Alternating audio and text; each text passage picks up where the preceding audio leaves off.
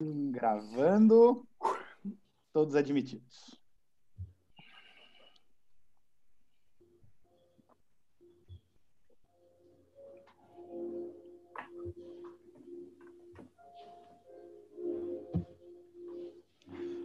Muito boa noite, senhoras e senhores. Muito, boa muito, noite. Muito boa noite. Grande Hernani, tudo bem, querido? Como é que você está? Tudo bem, graças a Deus. E você? Tudo jóia. Muito bem-vindo hoje. Muito obrigado. Da onde Estivemos você fala, aí presentes querido? ontem. Eu Foi percebi. muito bom, viu? Gostou de ontem? Me conte aí o que, que você achou do bate-papo de ontem. Excelente. Pessoal muito bem centrado. Trouxeram novidades para a gente aí, né? Informações precisas, inclusive. Isso agrega bastante. Conteúdos novos, né? Nos fazem, assim, refletir sobre a vida, sobre os momentos, né? E isso faz a diferença. Ótimo. Espero, espero que uma diferença positiva, para melhor, né, Hernani? Claro, e a expectativa para hoje é melhor ainda. Que ótimo. Você fala de onde, querido? Uberlândia. Uberlândia, grande Uberlândia. Uberlândia. E qual, em qual cooperativa você, você se encontra hoje? Eu estou na Coop Bancários e na Coop Herbante. Coop. Bancária é uma cooperativa de serviços, Uhum. eu sou o secretário, e na Coop Herbante, que é uma cooperativa de crédito, eu sou o diretor de gestão de riscos. Bacana, legal. Olha só. Muito bom. Muito bom, muito bom. Bom, lida com pessoas o dia inteiro, com processos o dia inteiro e está buscando uma atualização por aqui. É isso, querido? Perfeitamente. Ótimo, maravilha. Conta com a Intercop nas suas duas iniciativas, nas suas duas cooperativas, como um parceiro para você desenvolver não só a sua equipe, mas todos os seus cooperados. Conta com a gente de verdade, tá bom, querido? Com prazer, muito obrigado. Conta com a gente. Muito boa noite, senhoras e senhores. Viviane Oliveira está aqui com a gente. A nossa querida Joselma, tão atuante, tão participante. Joselma, muito boa noite, querida. Você está bem? Boa noite, estou ótima. Por quê?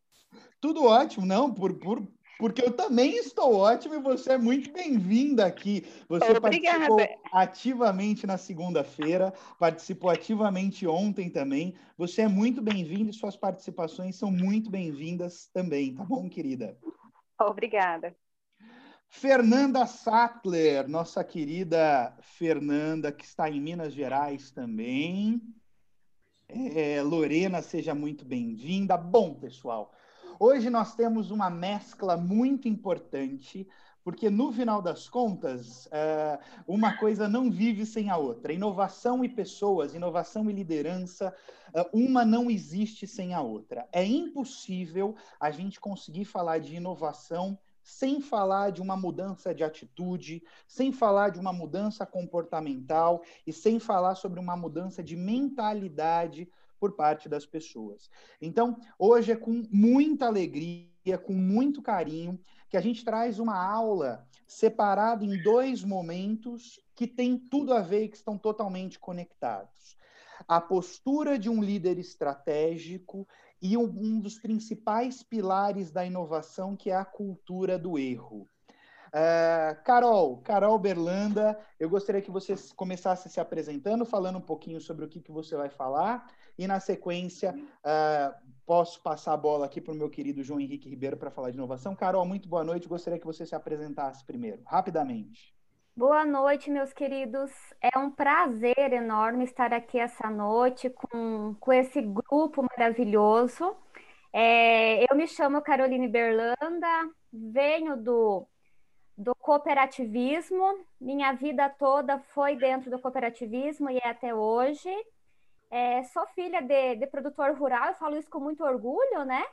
Estou aí, trabalhei muitos anos em cooperativa agro, e sou especialista em inteligência emocional, sou coach executiva, especialista em gestão de pessoas. E eu trago hoje para vocês um assunto que talvez no momento é um dos temas mais comentados e falados, que é a importância do equilíbrio das emoções, a importância da inteligência emocional. E dentro desse contexto, nós vamos falar um pouquinho o como o líder, né? Como o líder trabalha com tudo isso dentro da sua equipe, com as pessoas que ele gerencia, que ele coordena, como eu consegui ter esse equilíbrio com o processo do autoconhecimento aí junto e todos esses desafios aí que vocês vêm enfrentando. Muito do que eu trago são das minhas experiências que eu vivencio dentro né, das empresas, das cooperativas, dentro do agronegócio em si, e estou muito feliz de poder estar aqui compartilhando isso com todos, com todos vocês. Sejam muito bem-vindos, que seja uma noite aí de grandes aprendizados para todos. Obrigada pela oportunidade de estar aqui dividindo esse palco com meu amigo João, que eu conheci há pouco tempo, o Vitor, todo o pessoal aí do, do IBCOP, do Intercop, do Lideracop, qual eu faço parte. É um prazer e um grande desafio aí para nós hoje, né, João? Vou mandar essa galera depois da aula de ontem, da aula de segunda-feira, tá bom? Obrigada, Vitor. Querida Carol, seja muito bem-vinda você também, obrigado pelas palavras. E falando em experiência, gostaria de passar a voz e as palavras para João Henrique Ribeiro, meu grandíssimo amigo. Experiência você tem, não é mesmo, João? Um beijo para você, seja muito bem-vindo, querido. Eu vou dizer para vocês que estamos entre amigos aqui mas, muito embora estejamos entre amigos, eu não vou dar a resposta que você merece, farei isso no particular, ok? Mas, independente de qualquer coisa, uh, muito obrigado pela, pelo convite, por estar aqui com vocês hoje. Uh, meu nome é João Henrique Ribeiro, uh, eu sou, eu, eu, trabalho tanto, eu estou no grupo tanto do Inova Cop quanto do Lidera Cop, então eu sou meio coringa, eu estou lá e cá, porque é, o meu olhar e o meu minha formação toda é voltado para a área de comunicação, para a área de comportamento. E eu acho que o Vitor me chamou como coordenador para eu trazer um pouquinho desse lado humano para os robozinhos que lá ficam falando sobre tecnologia e inovação. Então eu falo, vamos chamar um cara que fala de pessoas um pouco para tentar dar uma balanceada. E hoje eu tenho uma missão interessante que me foi passada. Eu vou falar de inovação sob a perspectiva é, das pessoas. A gente conversou bastante na segunda-feira, na primeira aula que tivemos, sobre inovação. E alguns temas que foram tratados lá eu vou resgatar aqui, mas para a gente tentar olhar com o viés, com, com a perspectiva das pessoas em mente. Então, eu espero que seja uma noite bastante proveitosa. Eu espero que vocês tenham é, bastante conteúdos novos, que eu acho que é disso que a gente a gente veio beber dessa fonte, né? A gente quer coisas novas, quer coisas que façam a gente pensar.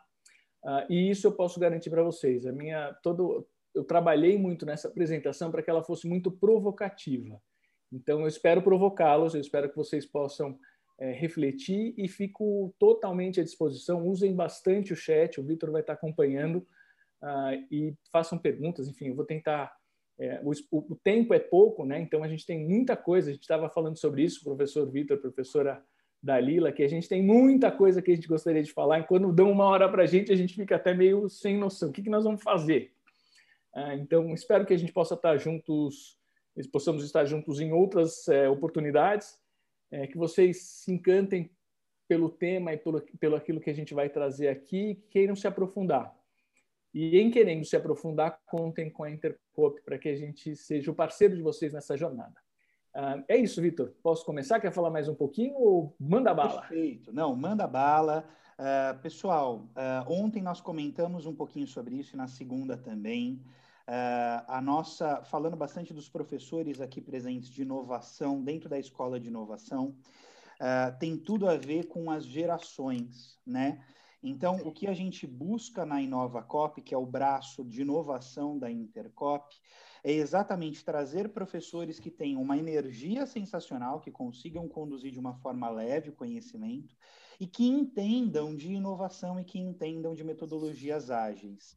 Então, uh, essa é a identidade que a gente busca imprimir no nosso time. Uh, e muito importante, inovação não é para cabeça jovem ou para cabeça experiente, é para cabeça boa. Então, com isso, João, passo a palavra para você. Sinta-se à vontade, o palco é seu. Estarei aqui, pessoal. Mandem perguntas, sugestões, interações no chat, fiquem à vontade. estou por aqui. Donizete, querido, seja muito bem-vindo. Nosso coordenador de gestão aqui, uh, tradicional, também está presente entre nós. Donizete, um grande abraço para você, querido. João, palco é todo seu, querido. Fica à vontade. Maravilha. Já estão vendo a minha tela? Sim, querido. Ótimo. Então vamos em frente. Gente, nós vamos falar, é, e, esse título, é, título dessa palestra ou dessa aula já é uma grande provocação, né? Só cresce quem erra. Caramba, do que, que ele está falando? o tanto que a gente dá, é, como é que a gente lida com os erros muitas vezes nas organizações e na vida da gente, né? Os erros vezes, muitas vezes são motivos de tristeza ou de é, a gente fica se punindo ou se questionando sobre tudo aquilo que a gente fez e por que que deu certo e por que que deu errado. Uh, e aí a gente traz um tema como esse, só cresce quem erra. Como é que é isso, João? Que, que ideia é essa? Da onde você tirou essa ideia de que errar está atrelado ao crescimento? Esse é um conceito que vem, é, que vem sendo debatido há algum tempo pela área de inovação, por quem tem a questão das metodologias ágeis, para quem fala sobre a possibilidade de ideias disruptivas, ideias inovadoras. E o que eu quero trazer para vocês aqui nessa noite é falar um pouquinho mais sobre a questão do erro e, a, e como é que a gente pode lidar com o erro de um jeito um tanto diferente nos nossos, no nosso dia a dia. Eu preciso confessar uma coisa para vocês, que eu combinei com o meu coordenador. É um determinado roteiro. E aí, eis não quando, no meio da construção aqui, eu mudei 70% do que eu tinha combinado com ele. De modo que talvez essa possa ser a última das minhas palestras com vocês, dado que eu não validei muitas das coisas com ele, mas acho que uh, eu estou mais ou menos no caminho certo. Depois vocês me digam e talvez o professor Vitor também possa me dar o feedback. Né? Então, como a ideia é errar, eu já estou começando errado, olha só. Eu já estou começando fazendo coisas diferentes do que a gente tinha imaginado. E aí, é, quando a gente fala de inovação, a gente está falando de coisas diferentes. E um dos temas que eu quero trazer para vocês é esse lado da criatividade. Eu vou contar rapidamente o que acontece comigo. Muitas vezes eu crio um roteiro com alguma antecedência e começo a construir um determinado conteúdo. Nós somos pessoas de conteúdos e de contar histórias. E no meio dessa narrativa ou dessa história começam a aparecer outras ideias de outras referências. Então, para vocês terem uma ideia de como isso pode acontecer, é, eu, fui, eu cheguei aí para o Oriente é, na, nas minhas viagens, nos meus devaneios para a construção desse conteúdo. Então, a gente de verdade acaba olhando para situações diferentes e para histórias de vidas diferentes e assume determinados riscos. É disso que a gente está falando, o erro no sentido de, de tolerar e de talvez é, trabalhar com risco. E é disso que a gente vai falar um pouquinho aqui. E aí eu começo com vocês é, convidando, a gente precisa falar sobre o erro. Uh, e falar sobre o erro tem a ver com algumas questões. Por que, que a gente tem tanto medo de errar? Eu pergunto a vocês. O que acontece com a gente que faz com que a gente tenha medo de errar, ou medo de fazer coisas que não devemos, ou enfim, o que, que acontece com essa história do erro? E aí eu fui levantar algumas questões de o porquê que a gente tem tanto medo de errar. Primeiro, a gente tem vergonha.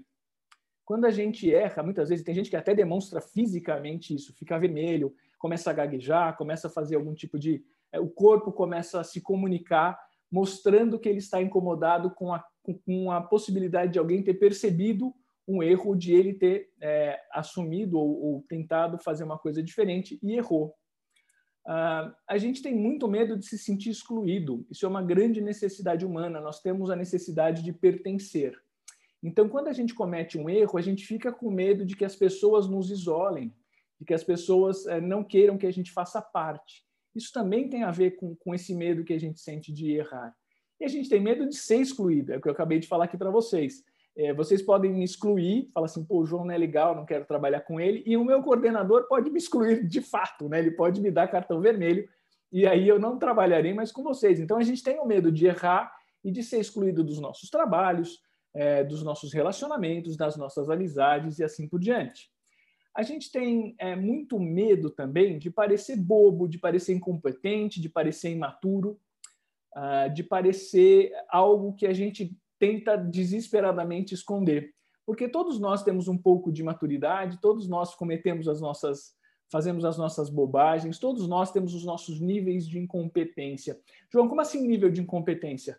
Note que se a gente imagina que a gente cresce na carreira, em um determinado momento a gente não tem mais para onde crescer, muito provavelmente a gente atingir o nosso nível de incompetência. É, eu não tenho mais tantas competências que me fazem galgar novos passos. Então, nós temos níveis de incompetência e nós temos níveis de incompetência conscientes. Eu não sou capaz de falar sobre física quântica, por exemplo, não é uma área que eu domino. Então, quando alguém me chama para falar sobre física quântica, eu tenho medo de cometer um erro, porque eu posso parecer incompetente, pode parecer, puxa, que esse camarada meio besta está falando um assunto que ele simplesmente não domina. E a gente tem ah, uma preocupação de descobrirem que nós somos perfeitos. E aí eu fiz um hã? É, infelizmente, a gente tem muitas vezes a ilusão de que somos perfeitos, ou a gente tem a ilusão de querer passar para os outros que nós somos perfeitos. A gente imagina que as pessoas não notam as nossas fraquezas, as nossas é, vulnerabilidades, vou falar bastante sobre isso. As pessoas não notam as coisas pelas quais nós é, temos dificuldades. Então, quando eu estou com as minhas filhas, eu quero ser o pai perfeito. Quando eu estou com a minha esposa, eu quero ser o marido perfeito. Muito embora nós tenhamos consciência de que nós não somos perfeitos. Mas é doido, né? Olha como é que funciona a nossa cabeça. A gente tem medo de errar para que as pessoas não, não descubram que a gente não é perfeito. E olha só, nós sabemos e todo mundo sabe que não existe ninguém perfeito. Então, essa é uma questão que me assombra de vez em quando. Por que, que aquele camarada não assumiu aquela posição, aquela postura, aquela ideia ou aquele erro que ele cometeu? Afinal, todos nós somos, em grandes proporções, imperfeitos em muitas coisas. Uh, a gente também tem medo de ser considerado menos especialista João, o que você quer dizer com isso? Calma, guarda esse pensamento. Eu vou falar muito sobre os nossos especialistas internos. E, por fim, a gente morre de medo de aparentar vulnerabilidade. Como é que é isso? Toda vez que eu, que eu assumo a minha dificuldade com alguma coisa, eh, eu acabo mostrando um lado mais vulnerável. Puxa vida, João não conhece de física quântica. Ó, oh, João não conhece de física quântica. Puxa vida. Então já sei que ele não pode ser uma referência quando o assunto for física quântica. Quando eu falo de física quântica, ok, é razoável as pessoas imaginarem que eu não seja especialista em física quântica. Mas quando é alguma competência individual, uma competência de relacionamento, alguma coisa que é, com, que a, com a qual eu trabalhe todos os dias, pode ser que esta vulnerabilidade eu queria esconder profundamente. Por quê? Porque a gente tem dificuldade de pedir ajuda. A gente tem aquela ideia de que devemos ser autossuficientes. E isso também tem a ver com a questão é, do especialista que eu vou trazer mais para frente para a gente conversar. Então, aqui são algumas ideias do porquê que a gente tem tanta dificuldade, tem tanto medo de errar. Só que eu queria trazer uma reflexão um pouco diferente para vocês. Uh, como é que é essa... Eu antes de você fazer a reflexão, claro. a Joselma me, uh, colocou aqui medo do trauma também, pois depende muito da postura que a pessoa te corrige. Exato. Sem sombra de dúvidas, pessoal, o líder, né, o nosso gestor, dependendo da forma como te aborda, isso pode suprimir né, toda a uhum. sua uhum. criatividade, toda isso. a sua liberdade para ousar, toda a sua capacidade para criar coisas novas. Então, João, perfeito o posicionamento da Joselma aqui, né? Sim, sim. E mais do que isso, Joselma, é exatamente disso que nós vamos tratar na noite de hoje. Um chefe que tenha esse tipo de postura, ele está matando a possibilidade de inovar, de criar, criar coisas novas e principalmente de crescer. Por isso a gente fala de crescimento de erro, certo, professor Vitor?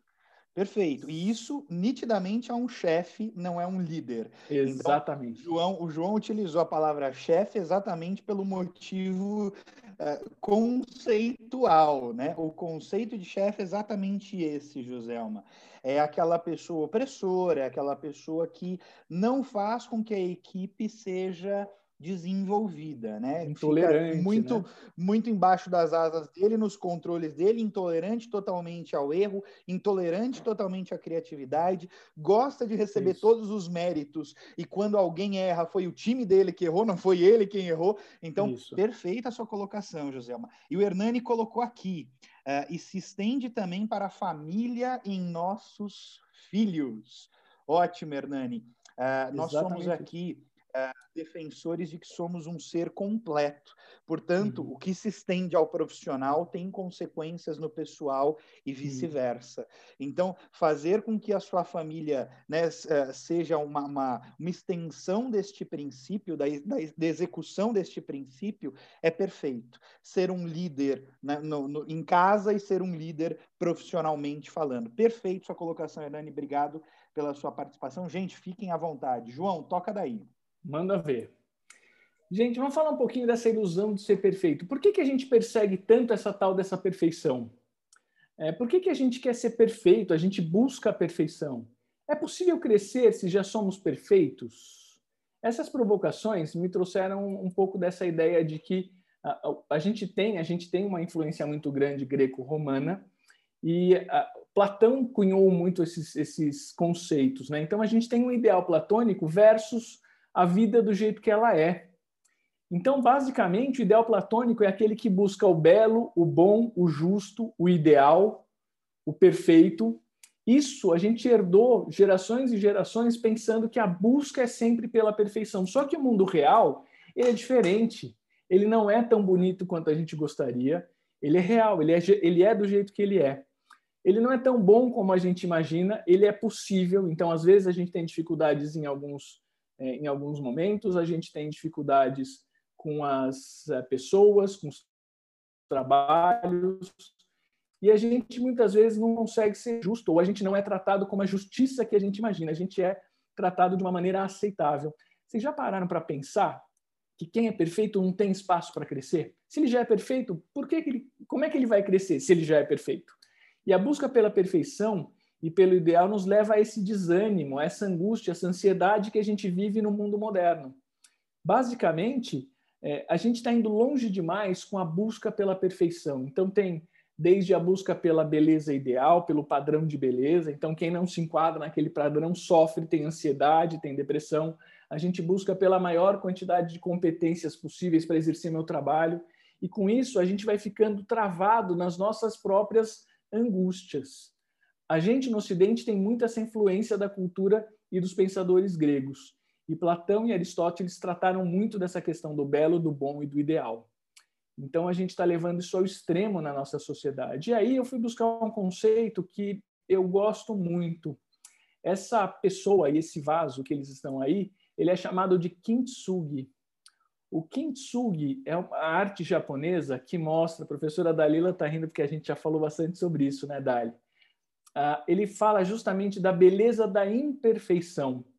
Se você pega um vaso produzido em série e quebra este vaso e depois você reconstrói este vaso, ressaltando as suas cicatrizes, a gente está tornando este vaso único. A gente está fazendo com que essa peça seja única. Por quê? Porque ela passou por determinadas situações, determinados estresses, ela, ela acabou se quebrando e se partindo um jeito que só ela pôde se quebrar e alguém teve a capacidade, um líder, aí a gente fazendo comparativo, e a gente vai dar essa, essa colher de chá para a professora Caroline depois, o líder foi capaz de remendar esse profissional, essa equipe e torná-la única. A beleza não está no padrão, a beleza pode estar justamente nas diferenças, nas nossas cicatrizes. Então, é, quando a gente fala de vulnerabilidade, se a gente tiver a possibilidade de olhar para esse processo ou para esta vulnerabilidade como as cicatrizes que me tornam único, eu começo a enxergar essa questão de um jeito bastante diferente. Concordo com as pessoas que falaram aqui que muitas vezes a gente fala isso para a pessoa errada. A gente mostra a nossa vulnerabilidade para um chefe, não para um líder.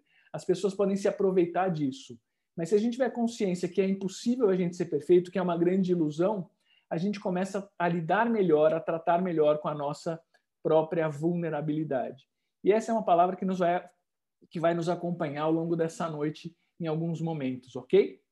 Então esse é o conceito do kintsugi, o conceito que eu quero trazer aqui de a gente talvez é, relaxar um pouquinho a busca da perfeição, até porque ela é impossível, é, para que a gente consiga entender as nossas fraquezas e as nossas vulnerabilidades e conseguir é, criar novos, novas competências e novas possibilidades de crescimento, dado que crescimento tem a ver com evolução. Ok?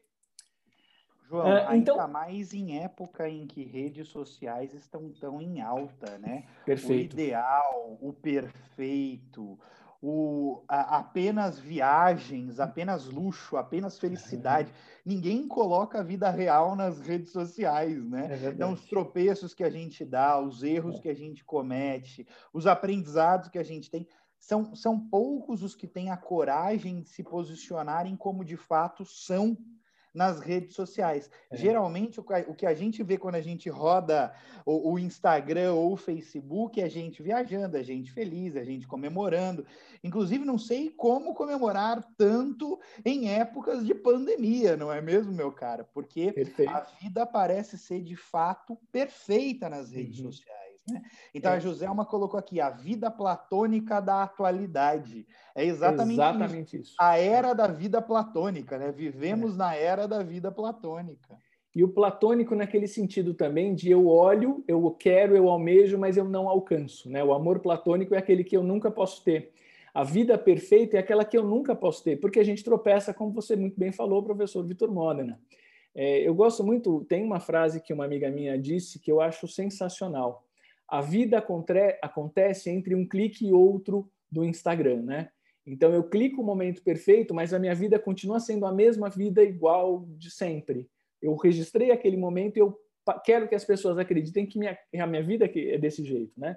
Tem uma reportagem muito interessante na, numa revista super interessante de um tempo atrás que mostra uma pesquisa que mostra é, que, que, revela o quanto é, olhar para a grama do vizinho nos causa depressão, o quanto olhar para as redes sociais nos causa ansiedade, nos causa esse tipo de, de trauma. Tem até uma, um termo que chama Fear of Missing Out, que chama FOMA.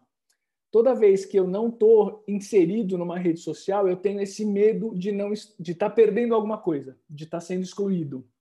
Então as pessoas, por efeito manada, começam a publicar o restaurante e o prato perfeito na hora que ele chega, então ninguém tem problema de atendimento, acha comida fria, cara ou ruim. Não, tá tudo ótimo, tá tudo perfeito. Isso é platônico, isso é a busca pelo ideal, um ideal que a gente jamais vai conseguir ter. Muito obrigado, Joselma e professor Vitor, pelas contribuições. João, posso contribuir aqui rapidinho? Claro, por favor. E aí, nessa, nessa questão, vem a, o que nós chamamos da felicidade passageira.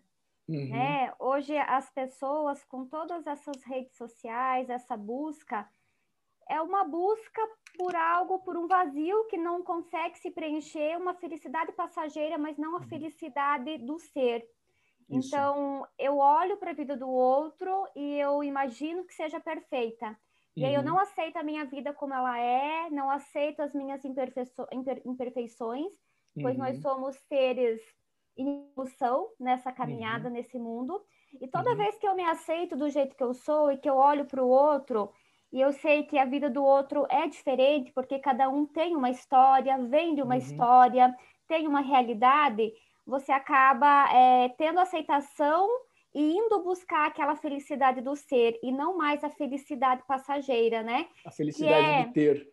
É, do ter, que são as é. viagens, é é, eu faço muito uma reflexão que você pode, você vai na concessionária, você compra um carro zero, sem placa, você parou no semáforo, você vê um carro do lado e você já está olhando e querendo o outro carro. Cobiçando. É. Cobiçando. Então, eu acredito que quando a gente fala em autoconhecimento, e a professora Ellen trouxe isso ontem, é exatamente isso: é olhar para você é, se aceitar, e não é nem aceitação, nós somos do jeito que nós somos. Uhum. E nós estamos em evolução. Quando você olha para você nesse processo de evoluir, a felicidade é, do ser ela começa a acontecer e as coisas uhum. começam a fluir, né? Então a, a vida platônica ela deixa de existir e você começa a viver a vida real mesmo, aquela que vale real. a pena, aquela que tem sentido. É. Eu ah, gosto muito do conceito. Obrigado, professora Carol. Eu gosto muito do conceito da diferença entre felicidade, que é uma coisa diferente, de entusiasmo. Eu posso estar entusiasmado com um carro novo, eu posso me entusiasmar com um celular novo, com uma viagem. É, que esse, esse nível de entusiasmo é, ou de empolgação é bastante diferente do que se pode chamar de felicidade de fato, né? E às vezes a felicidade, de fato, não estão nas coisas, estão nos momentos, estão nas, nas situações e nas experiências que a gente vive. Então, como é que eu lido com entusiasmo é, e com a empolgação versus a felicidade? É exatamente isso. Obrigado pela contribuição. Muito bem, minha gente. Olha só, crescimento e inovação pressupõe imperfeição. Ah, então pera lá, João, você está querendo dizer que a gente tem medo de errar, é verdade. A gente tem essa ideia de que a gente pode ser perfeito, que é uma grande bobagem. E se a gente aceitar a nossa própria imperfeição, talvez seja mais fácil de inovar e de crescer. É isso, é isso. Eu estou trazendo aqui os três grandes conceitos que o professor Tiago Guzmão trouxe na segunda-feira. Não sei quem estava aqui. Aliás, levantem as mãozinhas para saber quem estava aqui na segunda-feira. E eu vou passar rápido por isso, porque eu quero trazer um pouquinho, aprofundar um pouquinho a questão do comportamento. A primeira delas, é, quando a gente olha para a inovação, é a ideia de que a mudança é uma constante. Tudo que a gente está vendo acontecer em volta da gente é mudança, gente. Desde e aí você fala, ah, por causa da pandemia. Não, a pandemia acelerou os processos. A gente já vinha num processo de digitalização, a gente vinha num processo de mudar o nosso comportamento de consumo, a gente vinha num processo de mudar as marcas que a gente consome, as formas que a gente consome.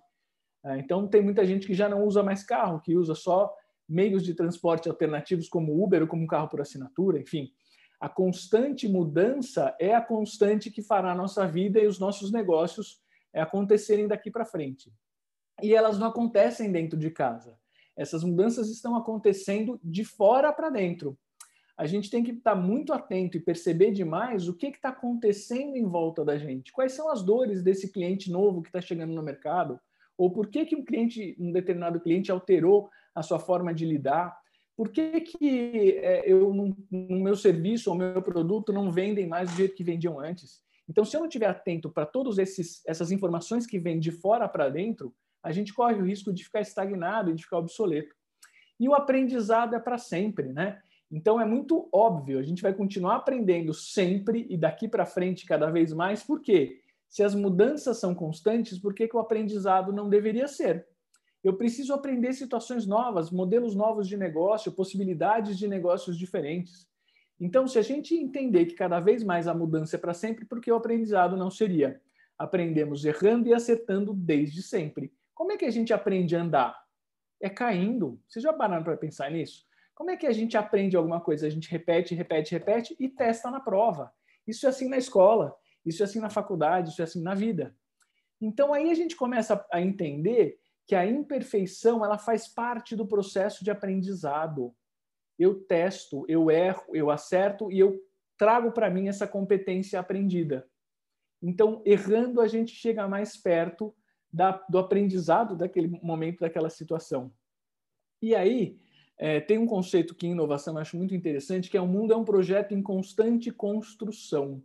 Quando a gente fala que a mudança é constante, é porque a vida é uma construção porque o mundo é um projeto, porque as coisas que a gente está fazendo, elas estão eternamente em construção, nunca está pronto. E não tem nada a ver com o ideal platônico, tem a ver com as mudanças que são é, oferecidas para nós, para todos nós, como alternativas de, de novos negócios, de novos relacionamentos, de novos, é, de novos arranjos e assim por diante. Muitas variáveis não são controláveis. Quem poderia imaginar que a gente teria uma pandemia que ia trancar a gente por um ano e meio, dois, e a gente nem sabe por quanto tempo. Então, não, adianta a gente imaginar que agora eu tenho o projeto ideal, o modelo ideal, o produto ideal, e daqui para frente é só eu esperar as coisas acontecerem. Não, nós não temos as variáveis todas controladas. E, por fim, errar faz parte do processo. A gente aprende errando o tempo inteiro. O ponto é que isso conflita com o nosso sistema de crenças. E aí o bicho começa a ficar um pouquinho diferente. Tudo isso que você falou vai muito contra a ideia de que somos especialistas. Então, o que, que acontece? Eu não quero entrar muito na questão das crenças, mas é, eu gosto de ir tentando simplificar um pouquinho. As crenças são as lentes com as quais a gente enxerga o mundo. E a gente enxerga o mundo e a gente foi preparado para enxergar o mundo de uma determinada forma. Toda vez que tiram as coisas do lugar, a gente começa de uma maneira às vezes até uh, inconsciente, tentar reagrupar daquele jeito que a gente sabe que funcionava no passado, do jeito que a gente aprendeu. Só que como as coisas estão mudando em velocidade cada vez maior, o que acaba acontecendo é que a gente começa a a pirar, começa a ficar bem confuso com relação a como é que eu rearranjo essas coisas. Isso não funcionava desta forma. E aí a gente precisa falar um pouquinho sobre especialistas e aprendizes. Ah, até aqui tudo bem? Querem falar alguma coisa, professor Vitor? Ah, sem, sem novidades no chat, pessoal. Se tiver alguma, alguma pergunta, fiquem totalmente à vontade. Ah, João, segue daí. Maravilha. Então tá joia, gente. Olha que interessante. É, quando nós somos especialistas, nós temos resposta para tudo. O especialista é preparado para ter respostas. Então, pensa comigo, a gente, é, a gente passa a vida tentando se especializar. A gente vai para a escola, da escola a gente passa para o ensino médio, do ensino médio a gente passa para a faculdade, para quê? Para ser especialista em alguma coisa. Aí, não satisfeitos, a gente vai para uma pós-graduação para a gente ser ainda mais especialista. Muitas pessoas fazem MBA, a gente faz mestrado, a gente faz um monte de coisa para ser cada vez mais especialista. O que, que você espera do especialista? Que ele me dê resposta para uma determinada situação. Este é o, é o, pensamento especialista. Todos nós aqui estamos, estamos impregnados com o pensamento especialista. Afinal, nós chegamos até aqui, dando resposta a situações e a problemas do dia a dia. O que, que é um aprendiz? Pensem na criança. A criança costuma fazer todas as perguntas. Quem, já, quem aqui tem filho pequeno sabe da fase do porquê. Ah, hoje vai chover. Por quê? Ah, não põe o dedo na tomada porque dá choque. Por quê? Ah, você precisa ir para a escola, acordar cedo porque amanhã tem aula. Por quê? Você não pode dormir tarde porque amanhã você tem escola. Por quê? A criança é absolutamente curiosa. Você não adianta você chegar para criança, comigo foi assim pelo menos. Não adianta você chegar para uma criatura e falar, viu, não coloca o dedo na tomada porque dá choque. Enquanto a criança não souber o que é o choque, ela não vai trazer aquilo para dentro dela, ela não vai trazer aquele conhecimento para dentro dela. Então, ela acaba se ralando. Um dos problemas que a gente tem na educação dos, dos jovens atualmente é a, a necessidade que os pais têm de protegê-los da frustração. Isso, no meu modo de entender, e não vou entrar nessa questão filosófica, é muito complicado. Por quê? Porque a vida vai causar frustração o tempo inteiro. Ele tem que ter, professora Carol, inteligência emocional para lidar com as coisas que, que ele não consegue lidar ou com as sensações que ele está sentindo. Ele não pode ser anestesiado, ele vai ter que passar por determinadas situações. Então, as crianças fazem todas as perguntas e a gente vai colocando ela numa forma, de certa forma. A gente vai colocando ela na escola, a gente vai colocando na faculdade, a gente vai falar: quando você chegar lá, você vai ter tal coisa, quando você chegar lá, você vai ter tal coisa, e assim por diante. O olhar aprendiz é esse olhar curioso. As crianças são normalmente criativas, naturalmente criativas. As crianças são naturalmente vulneráveis. O que acontece com a forma do especialista? Eu tenho muito pouco espaço para o erro, porque afinal eu sou especialista. Eu tenho muito pouco espaço para criar coisas diferentes, afinal sou um especialista. Eu posso ser curioso na minha área de atuação, eu não posso trazer informações de fora, afinal sou especialista no assunto. Eu não posso mostrar vulnerabilidade. O especialista que somos e que habita em todos nós, ele é um sujeito que tenta evitar o desgaste da vulnerabilidade, evitar excessos de criatividade.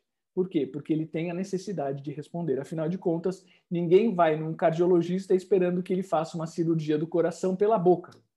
Afinal, ele é um especialista. Então, existem procedimentos que são necessários que sejam feitos por especialistas. Mas será que a pergunta, o aprendiz que existe em nós, não pode questionar os procedimentos? Não pode imaginar formas diferentes de fazer isso. E sem muito medo de acertar ou de errar, apenas pela diversão de achar possibilidades e alternativas. Eu vejo o professor Vitor balançando a cabecinha, acho que ele quer falar um pouquinho sobre isso, professor? Ou posso seguir? Não, perfeito. Sua visão é, é maravilhosa, é perfeito. Ter uma visão de aprendiz, ter uma mentalidade de aprendiz, é primordial para que a gente consiga implementar inovação dentro das nossas cooperativas, pessoal. Por quê? Agilidade, resolução de problemas não tem nada a ver com pressa. Muito antes, pelo contrário, tem a ver com atenção, tem a ver com escuta, tem a ver com a gente entender qual é a real necessidade, a real dor da pessoa que está do outro lado da mesa nos, nos, fazendo um pedido. Então, seja ele um cliente interno ou externo, e daí, que bicho que é esse que é interno ou externo, né? Cliente interno. Alguém de dentro da sua cooperativa que te pediu uma demanda, que te pediu alguma coisa. Cliente externo, alguém de fora da sua cooperativa que te pediu uma demanda e precisa de alguma coisa. Então, é, é muito importante é, a gente ter essa postura do aprendiz Talvez ela seja o, grande princípio de tudo para que a gente consiga implementar a inovação. E daí, João, a nossa querida Joselma mandou aqui. Acho que sou criança até hoje. Pergunto muitos porquês antes de responder. Primeiro tenho que conhecer o contexto. Joselma, é exatamente esse o primeiro passo para que a gente consiga implementar a inovação dentro da instituição que quer que seja, seja uma cooperativa, seja uma empresa do setor privado, seja uma, eh, uma ONG, né, ou uma, uhum. uma OSC, como hoje elas são chamadas, e daí eu tenho atuação como mentor de uma ONG também, uma, uma, uma ONG que é voltada exatamente para jovens empreendedores em situação de vulnerabilidade social, e nós fazemos toda a mentoria desses jovens. Inovação é inovação aqui na China, na Tailândia, na Islândia, no mundo inteiro, em quer que seja a empresa ou a cooperativa. Por quê? O princípio dela, básico, é escutar e aprender com os próprios erros. Não é isso, João? Sem dúvida. Eu vou complementar uma outra coisa também, até da sua fala e da, e da é, fala da Joselma, da, da escrita da Joselma, é que além de perguntar por quê, eu gosto muito da ideia de perguntar por que não. E esse por que não tem muito a ver com o nosso próximo assunto, que é criatividade. Como é que a criatividade e a inovação é, caminham, né? do que, que a gente está falando? Então, a ideia um pouco aqui é, é, Eu gosto de alguns conceitos de criatividade, a minha formação também passa por aí, enfim, sou publicitário na minha formação original e a gente trabalha muito a questão da criatividade. É, o que é criatividade? O que é ser criativo, João? É enxergar o que ninguém viu. Ou, e eu gosto muito disso, é olhar por um ângulo que ninguém olhou. Então, você tem uma determinada situação e todo mundo costuma enxergar do mesmo jeito porque temos as formações parecidas, nós vivemos na mesma sociedade, nós temos contextos parecidos. Eh, dentro de uma cooperativa, exatamente, as pessoas estão olhando para a mesma situação. A pessoa criativa é aquela que consegue circundar alguma coisa, que a gente vai falar daqui a pouquinho, para enxergar por um outro ângulo. Eu estou vendo uma situação de um jeito diferente que você não viu. E isso provavelmente vai fazer com que a gente tenha uma ideia diferente, uma forma diferente de lidar com esse troço aí que eu vou falar daqui a pouco. Mas para onde que a gente olha? Esse troço que a gente está olhando normalmente é um problema, é uma situação. Alguém traz um negócio aqui e fala, putz, eu preciso resolver esse troço aqui. E aí está todo mundo olhando para aquele problema daquele jeito.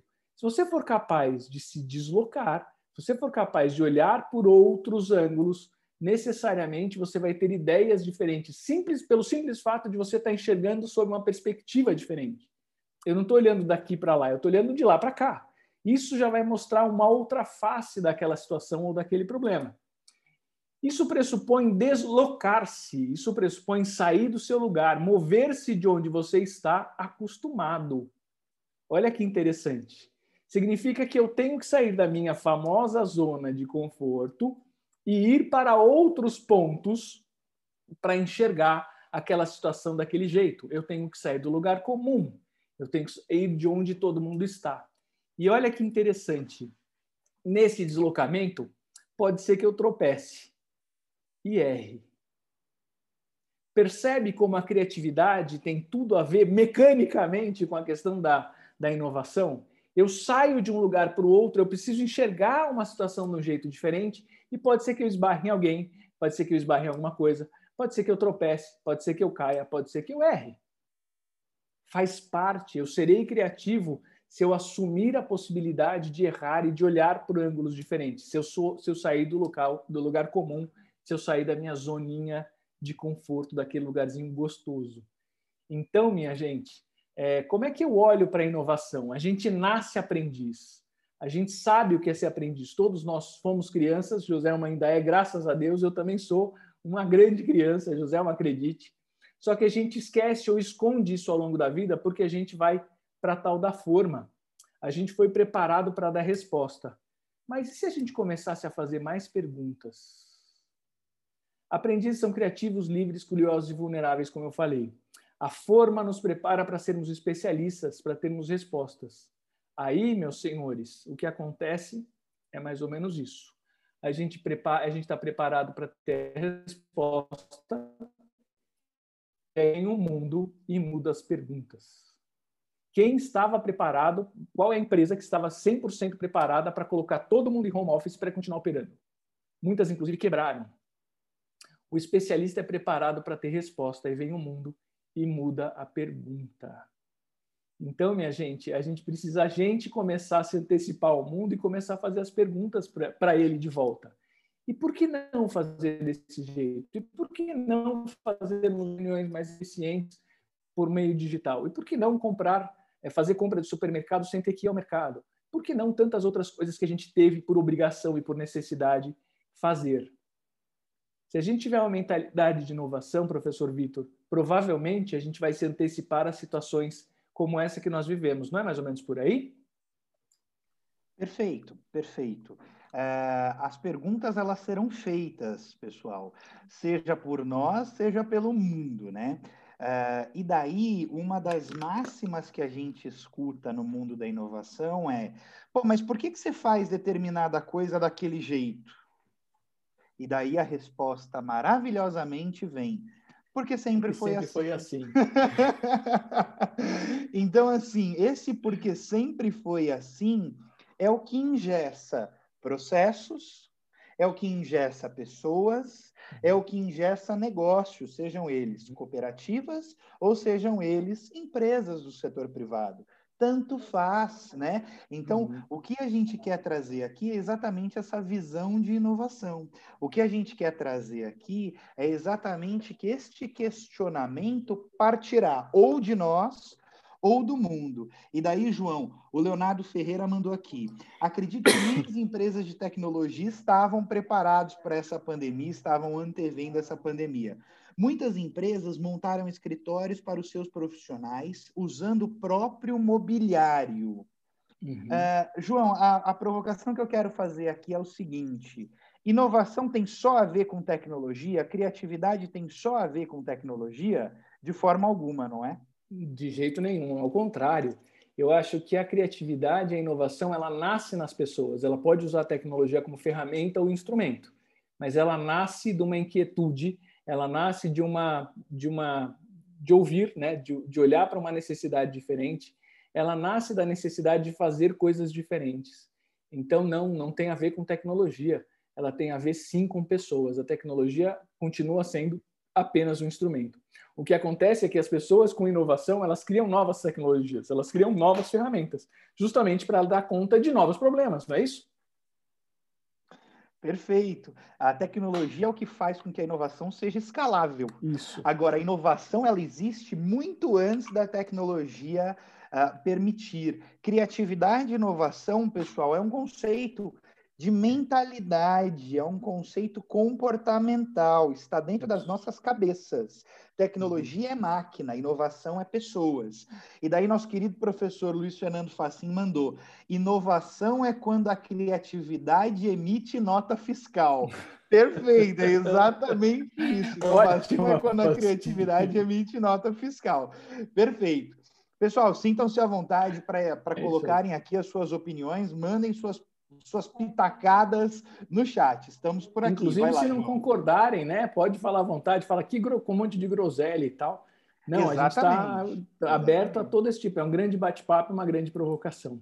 Então, de novo, voltando para o olhar da, o olhar aprendiz, a ideia é assim: o aprendiz é apaixonado pela pergunta, pelo problema. Este aprendiz que habita em todos nós, ele precisa necessariamente é, da pergunta, ele precisa do problema, ele precisa olhar para aquilo lá para poder ter algum tipo de resposta. Ele não tem resposta pronta. Organizações apaixonadas por suas soluções ficam obsoletas. Organizações apaixonadas por suas soluções ficam obsoletas. Vamos lembrar desses caras aqui. O que aconteceu com o fax? Ele não era uma solução interessante? Porra, sensacional. Primeira vez que eu vi um fax, eu fiquei extasiado. Por que, que sumiu o fax? Simplesmente porque ele não é mais necessário. A visão utilitária das coisas faz com que a gente seja apaixonado pelo problema e não pela solução. Por que, que nasceu o Waze de quem essa frase é, advém, né? Seja apaixonado pelo problema e não pela solução? Vem justamente do fato de que a gente carregava mapas para circular pelas ruas. O mapa podia ser lindo, maravilhoso, mas eu, eu não queria mais aquilo, eu queria uma solução diferente. Se eu sou apaixonado pela pelo mapa, eu vou continuar desenhando mapas lindos. Só que as necessidades mudam, o consumidor muda, a tecnologia fica mais disponível. Logo, eu não preciso mais de um mapa dentro do carro, eu não preciso mais de um guia, que é um talugo desse tamanho, onde eu procurava ruas. O que aconteceu com a Kodak, a antiga Kodak que a gente conhecia? Ela morreu porque o filme não é mais necessário. Se ele fosse apaixonado pelo melhor filme, eu conheci uma época em que ele, houve uma transição entre o filme e o digital, chamado APS. Era um cartucho, era uma máquina semi-digital onde eu colocava um cartucho então eu não tinha que voltar o filme para frente. Eu tirava o cartucho e entregava na reveladora de filmes. Morreu. A Kodak faz outra coisa hoje, a mesma história Xerox. Não tem mais Xerox. Hoje eu tive que criar um monte de documento para mandar para o meu contador, eu usei meu celular. Eu não imprimi nada, eu não assinei nada, eu não escaneei nada. Eu não preciso disso. E se eu não preciso, é, as soluções elas ficam obsoletas, as soluções morrem. A gente precisa falar sobre erro na sua cooperativa. E aí eu vou colocar essas provocações mais como reflexão para que a gente possa falar uns minutinhos no final. Não podemos abrir aqui agora, eu tenho mais algumas coisas que eu queria falar para vocês, mas eu queria que vocês pensassem como é que a sua cooperativa lida com o erro. O que, que é o erro para vocês aí? O erro é punição? É fracasso? Qual punição merece quem erra aí no, na sua vida, no seu dia a dia? Pedir licença ou pedir desculpa, eu acho que essa é sensacional. A gente estava falando numa, numa empresa, recentemente, o professor Vitor e eu, e eles falaram assim: a cultura aqui nessa empresa, a gente pede desculpa, a gente não pede licença. Posso fazer tal coisa? Por quê? Porque é uma empresa que respira inovação. É uma dessas que cresceu enormemente com a pandemia. Por quê? Porque fez coisas diferentes. Afinal, erro ou tentativa? De novo, é mudar a perspectiva daquilo que chamamos erro. E aí eu quero trazer um pouquinho desse conceito. Já pensou em promover o erro? João, você está enlouquecido. Agora você virou qualquer coisa. Como é como assim promover o erro? Na figura do lado esquerdo aqui, eu estou vendo como um especialista olha para um fracasso para uma falha. Isso pesa na cabeça dele. Um aprendiz, ele aprende com cada falha e ele cresce com elas. Ele aprende, ele está esperando a próxima falha para subir mais um degrauzinho. Então, a, a ideia é que é, a cultura do erro ele auxilia a criar novos pontos de vista para as organizações, para as cooperativas. Ele mostra como não realizar determinada tarefa ou determinada atitude. Então, assim, ah, eu sei que desse jeito não vai dar certo, então vamos fazer de outro jeito. Aprendi com isso. Ele facilita a aproximação, a aproximação interna, a criação de times e a aproximação com o mercado. Por quê? Porque eu estou mais próximo do mercado. Eu quero saber o que ele está dizendo. Lembra? vem de fora para dentro. O que está acontecendo no mercado é o que me importa, não o que eu estou fazendo aqui na minha linha de produção ou no meu serviço. Eu preciso saber o que está acontecendo lá. Eu sou apaixonado pelo problema, não pela minha solução. É, ele constrói times de pessoas e não robôs, né? Lembra do chefe da Joselma que causou traumas, né? Aquela história de ser imbecil, como é que é isso e por aí vai. Não, não tem nada disso. Eu não quero que as pessoas façam tudo do mesmo jeito. Eu quero que elas tragam coisas diferentes para mim ela dá liberdade para as pessoas criarem, faz a criatividade fluir. E a tolerância ao erro melhora é, melhora cada vez mais. Né? Da próxima vez eu tenho mais tolerância ao erro, isso vai facilitar com que as coisas aconteçam, isso melhora também o clima. Significa que agora não, todo mundo está liberado, pode errar, então ah, o cliente fez uma falcatrua aqui, está tudo certo, vamos deixar, né? Assim, Passou um cheque sem fundo, vamos pagar, não vamos. Não, não estamos falando de processos. Processos precisam ser cumpridos, regras precisam ser cumpridas. O que elas podem ser são, é questionada, a regra pode ser questionada, é, um processo pode ser melhorado. Então, se a conquista, é, se, se a mudança tem essa característica, a gente precisa aprender e, e velejar sobre os bons ventos da mudança. Olha que bonito isso. Bacana, né, professor? Filosófico, inclusive, filosófico. falando em filosófico, a Joselma mandou aqui, professor, o pessoal aqui não conhece groselha, é todo mundo Nutella. E o nosso querido professor uh, Marcelo Vieira mandou aqui um, um, um comentário que é extremamente pertinente tendo ou não tendo perguntas, tendo ou não tendo respostas, os problemas sempre estarão presentes. Então, pessoal, Exato. promover o erro, promover a cultura do erro, é exatamente esse conceito que o João está abordando, né? É trazer que o questionamento, por mais que ele não, não, não sugira no futuro novos novos procedimentos, novas soluções, mas o questionamento precisa fazer parte do nosso dia a dia se a gente quiser fazer diferente, se a gente é saudável, quiser né? alcançar né? resultados diferentes. Uh, e quanto aos cases, João, quanto aos casos que você trouxe, amanhã a palestra é exatamente sobre isso. Casos de inovação de sucesso. Amanhã a gente vai falar exatamente destes casos que o João trouxe e muitos outros. E mais do que isso, nós vamos fazer uma análise do porquê que eles deram certo ou porquê que eles deram errado. Então, não percam o nosso bate-papo de amanhã. João, mais dois comentários aqui. É, o Leonardo Ferreira mandou, pensando em produto, alguns erros que viraram produtos comerciais, WD-40, Post-it, etc. Perfeito, uhum. Leonardo. São produtos que nasceram para resolver um determinado problema e que, por fim, é, resolveram outros problemas. E uns até mais antigos, né, Vitor? O leite condensado, por exemplo, ele tinha uma finalidade e teve outra completamente diferente quando, enfim, coisas aconteceram, né? Perfeito. João, você quer falar lá nos anos 20, você que estava já idoso naquela época, quando o leite condensado é, foi desenvolvido, para que ele foi desenvolvido? Pessoal, temos que contar uma particularidade aqui. Eu e João somos extremamente amigos, somos sócios, inclusive, em algumas iniciativas, então é, é muito bom deixarmos claro que esta leveza toda e essas provocações todas, ah, nós somos mas, verdadeiros irmãos. Mas essa eu vou falar que o Vitor não tá pedindo para morrer hoje, né, João? Ele tá. Mas aí você vê que tá a pessoa pedindo... mau caráter de nascença, né? querida Dalila Souza, nossa coordenadora de liderança, muito bem-vinda à noite, querida. Eu vi que você já havia entrado, mas eu vi que você estava por aí. É, muito boa noite, querida. Você está bem? Como você chega hoje? Tudo jóia, querida? Chego bem aqui com dó do João. Deixa ele. Não, não precisa ficar com dó, que o dele está guardado. Deixa que está tudo certo.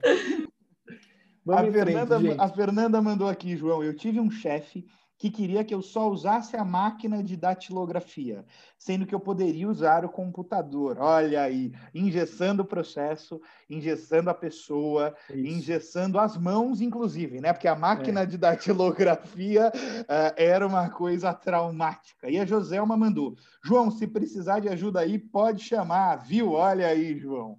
Boa. Olha lá, alguém que teve empatia. Então é... sou eu. Te pego na saída, moleque. Vamos em frente.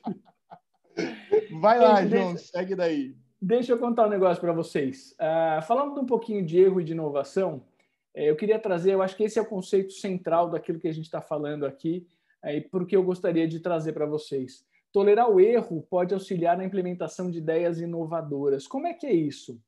O que a gente está falando aqui é que a gente tem dois grandes processos que têm a ver com o teste, que têm a ver com a inovação.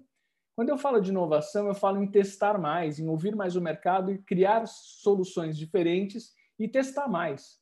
E testar rápido e testar barato. Porque se eu, se eu crio uma, uma solução em que eu não preciso ter grandes é, ideias ou, ou situações mirabolantes para colocar no mercado, se eu pego o, o mínimo possível daquela solução e testo, eu estou testando mais rápido, eu estou testando com um número menor, estou testando barato.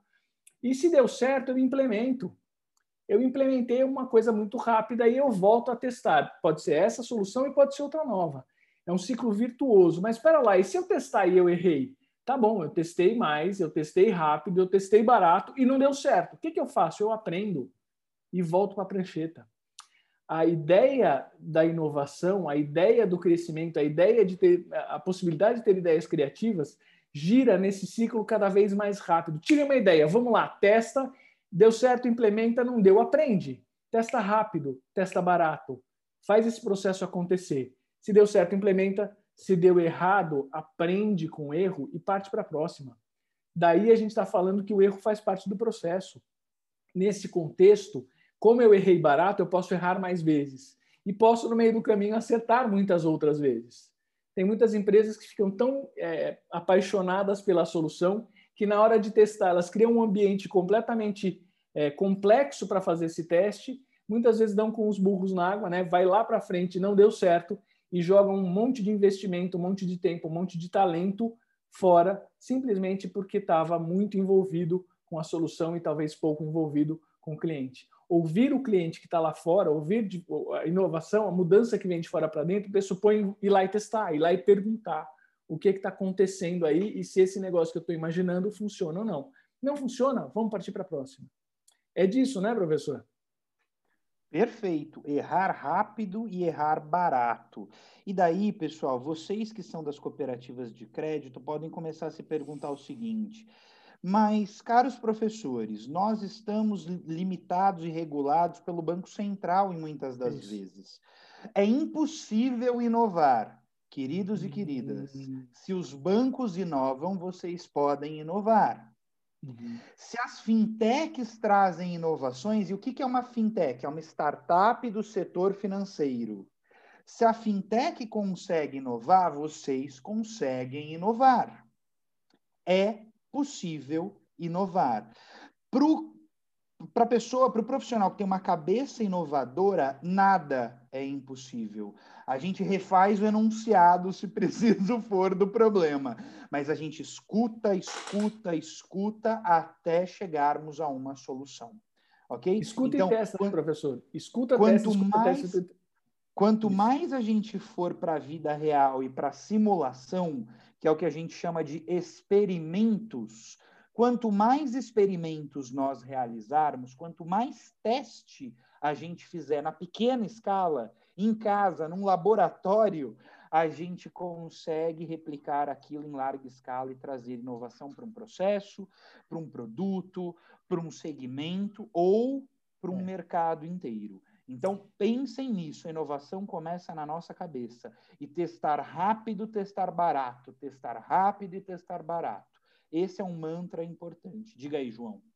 É, eu queria trazer só uma experiência pessoal. Eu venho do mercado financeiro. Já fiz um bocado de coisa também para o Vitor poder falar que eu sou do tempo do Guaraná de rolha. Então, assim, uma, uma das minhas, uma parte da minha carreira foi desenvolvida na Credit Card. E o que a gente e a Credicar é vista como uma das empresas nesse setor das mais inovadoras, principalmente no começo lá nos anos final dos anos 90, começo dos anos 2000. Por quê? Ela tinha esse espírito de fazer testes o tempo inteiro. Existia uma verba destinada exclusivamente para testar coisas. Então, testa um produto novo, testa um parceiro novo, testa uma forma nova de vender e assim por diante. A Credicar trouxe, para o bem e para o mal, trouxe o, o, operações de telemarketing para o Brasil. Foi a primeira empresa a importar, digamos assim, esse modelo de negócio, feitos por funcionários da Credit Card, inclusive. Depois terceirizou e por aí vai.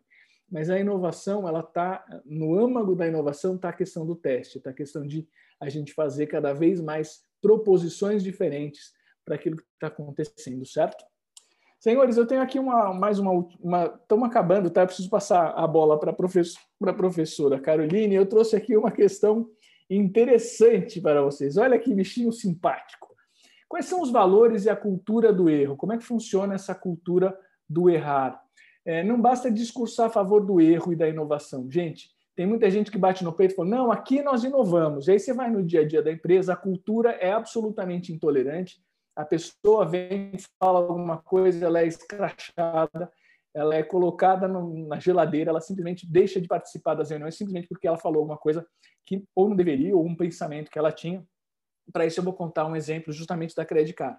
Durante muitos anos na Credit Card, eu comecei com esse discurso e depois as pessoas falavam, lá, já lá vem ele, né? Eu falei, olha, eu cheguei agora, eu não sou desse mercado, desculpem.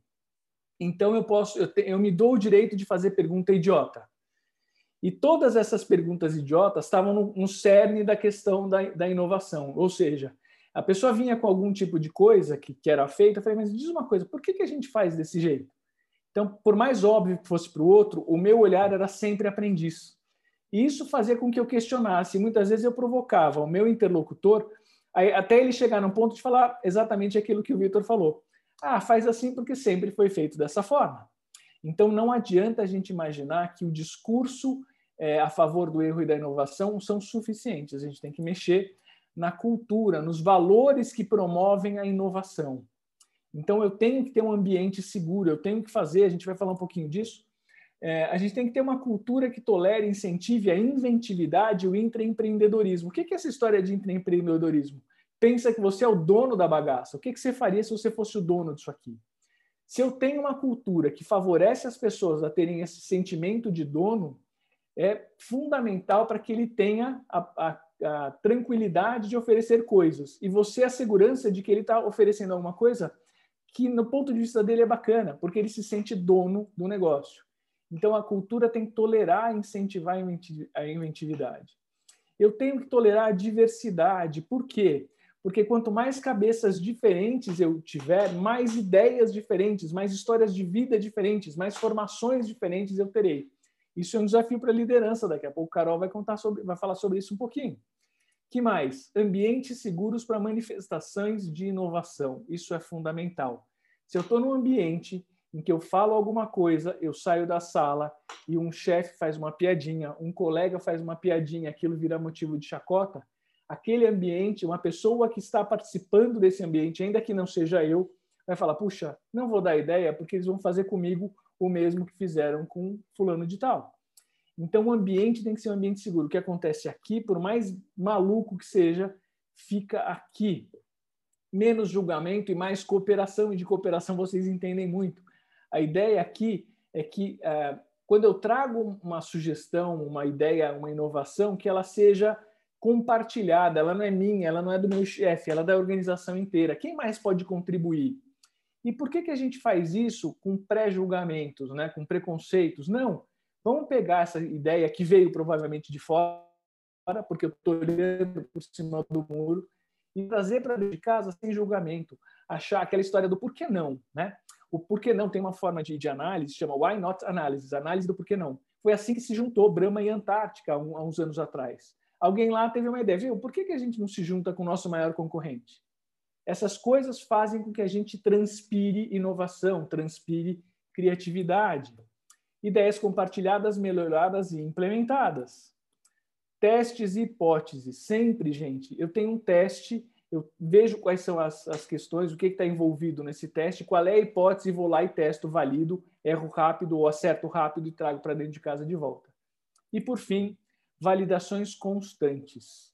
Eu queria dizer que errar faz parte do processo. O sentimento de dono significa é, dar para a pessoa a possibilidade de olhar como se fosse dela mesmo. Diversidade significa gente diferente, com diferentes perspectivas, histórias de vida, etc. Olhando para o problema. Lembra? Sempre olhando para o problema. Criatividade tem a ver com olhares diferentes. Tem a ver com a possibilidade de me deslocar de onde eu estou para um outro ângulo. Ambientes que aceitem ideias de jirico. Eu pus o jirico aqui, uh, e aí eu quero trazer uma última, uma, daqui a pouco, uma das últimas histórias, tá, professora Caroline? Uh, eu tenho uma amiga que ela fala um negócio que eu achei genial. Ela tinha ideias, ela se achava super criativa. E a mãe dela falou: sai daqui, filha, que ideia de jirico. E na cabeça dela, isso era um reforço positivo. Ela achava que ideia de jirico era, nossa, como você é genial. E ela passou a vida achando que ter ideia de jirico era legal. Ela é uma das pessoas mais criativas que eu conheço. A ideia é que a gente pode compartilhar a vulnerabilidade. O espaço tem que ser de confiança e para que a sua vulnerabilidade seja, para que a sua vulnerabilidade não seja escondida, seja instrumento de cooperação, de criatividade e de crescimento. Até porque, senhoras e senhores, e finalizando a minha parte, crescimento pressupõe evolução. Quem é perfeito não tem espaço para crescer. Sejamos vulneráveis, vamos aceitar a, a possibilidade de sermos vulneráveis, de sermos imperfeitos, porque é desta imperfeição que nascerão as novas competências que me farão evoluir, que me farão crescer. Logo, o crescimento está intimamente relacionado a aceitar as minhas vulnerabilidades, aceitar os meus tropeços, ter um ambiente em que isso seja é, promovido ou pelo menos tolerado, que eu tenha coragem de trazer um pouquinho das minhas ideias e que ela seja acolhida testada, implementada se, se deu certo ou é, aprendida se deu errado. Ah, e esse é o ambiente, essa é a ideia que a gente queria trazer quando a gente fala de cultura do erro, quando a gente fala de que quem cresce, só cresce quem erra. E aí eu tenho uma grande pergunta para quem eu gostaria de passar a bola, que é para a professora Caroline. Caroline, então, nesse ambiente, nesse contexto, qual é o papel da liderança para acompanhar e para promover este ambiente? Professora Caroline. Muito bem, João. Parabéns, João. Vamos falar um pouquinho aqui sobre o papel do líder nesse contexto todo. E para iniciar aqui a minha fala, até que eu coloque a apresentação, eu faço uma provocação aí para os participantes. O líder erra? O líder ele erra porque ele quer ou ele erra de forma inconsciente? Nós somos perfeitos? O líder precisa inovar? A idade está na cabeça? Está no corpo? O que é um líder estratégico? O que, que vocês entendem por liderança estratégica? Enquanto eu compartilho aqui, eu gostaria que o, o Vitor ou a Dalila vão me, me falando aí né, das respostas no chat. Carol, eu não só vou falar das respostas do chat, boa noite a todos, eu fiquei aqui mais quietinha, mas eu vou dizer que o líder tem que ser perfeito, gente. Carol, tem que nós temos que. O João acabou de fazer aí toda uma linda explanação falando da cultura do erro, por que o líder vai errar? É assim? é uma grande provocação e um desafio, não é? Porque, como o João explanou bastante, nós, nós temos que aprender a lidar com o erro, e eu tenho certeza que você vai abordar bastante isso, né, Carol? O quanto é desafiador a gente descobrir, olha só, que nós não somos perfeitos. Mamãe e papai falam muito isso quando nós somos pequenos. Ai, que garoto lindo! Que ga... Não, quando a gente cresce e assume equipe, como disse aí a nossa amiga Joselma, aqui tem que ser groselha, né, Joselma? Essa coisa de Nutella, a gente pode ser às vezes também, tá, né? Não tem problema nenhum, mas a gente tem que olhar para dentro de nós e entender as nossas imperfeições e a, a parte mais linda é que a gente pode trazer estratégias para desenvolver a nossa liderança e trabalhar as nossas imperfeições. Estou no chat, estou com vocês. Por favor, compartilhem, coloquem aqui as suas, suas ideias, reflexões e dúvidas. O palco é seu, Carol, toca. Muito bem. E aí algo muito interessante, que não existe evolução e não existe inovação para quem se acha perfeito. Se eu sou perfeito, por que, que eu tenho que inovar? Se eu sou perfeito, por que, que eu tenho que evoluir? Por que, que eu tenho que aprender, reaprender, errar e aprender com os erros? Não existe nada disso quando eu não assumo a autorresponsabilidade. E ontem a, a Ellen falou isso, e eu volto a reforçar hoje a importância do líder em assumir a autorresponsabilidade e a maturidade. E a maturidade vem da onde? A maturidade vem dos erros, vem dos acertos, vem de eu tentar, de eu aprender, reaprender, e a todo momento eu estou nesse processo. A todo momento eu estou passando, né?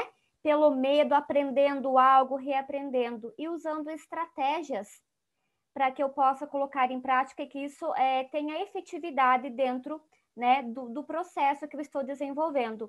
É, eu sempre falo nos meus treinamentos, nas minhas palestras, que quem trabalha com gente, quem trabalha com pessoas, existe algo essencial, primordial, que é você gostar de pessoas é muito difícil você liderar pessoas, você liderar equipes, se você não gosta de pessoas, se você não gosta do relacionamento, se você não gosta da humanização.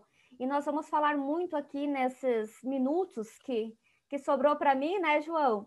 É sobre a questão da humanização, em você ser um líder humanizado. Ser um líder mesmo e não ser um chefe. E hoje nós encontramos muitos chefes por aí mas muito líderes também.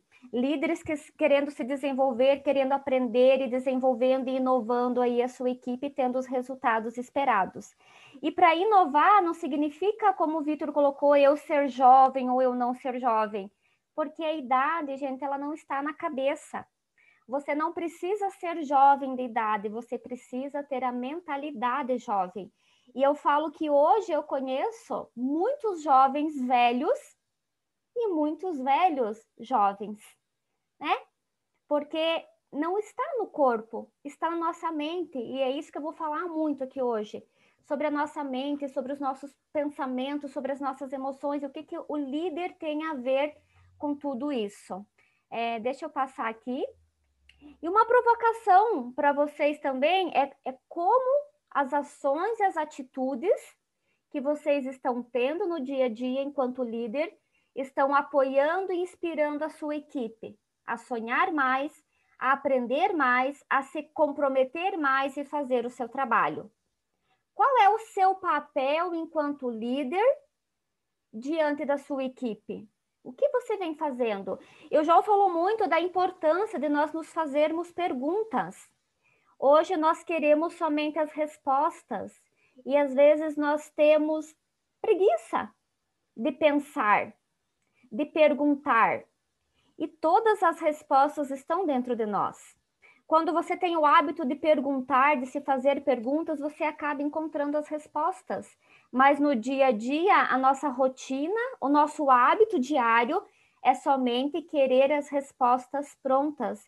E nós acabamos que não nos fazemos perguntas. E aí, o que é liderar para você?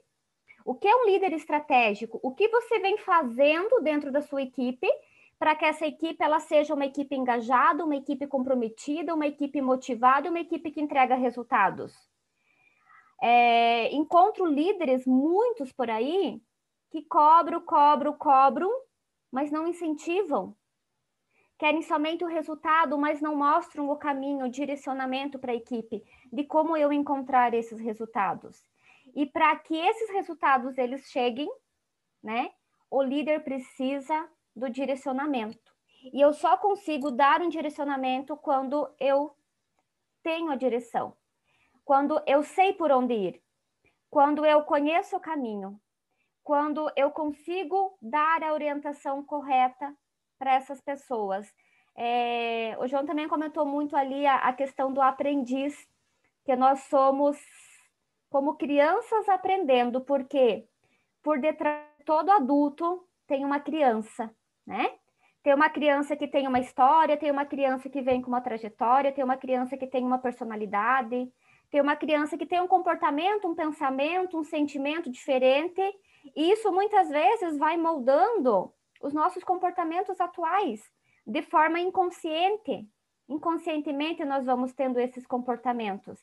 Por isso que é importante o líder ele se autoanalisar, ele se auto fazer perguntas, para que ele consiga encontrar as suas próprias respostas, né? Então a minha provocação aqui inicial é o que vocês líderes vocês vêm fazendo para ter o engajamento dessa equipe? Ou melhor, o que vocês não estão fazendo?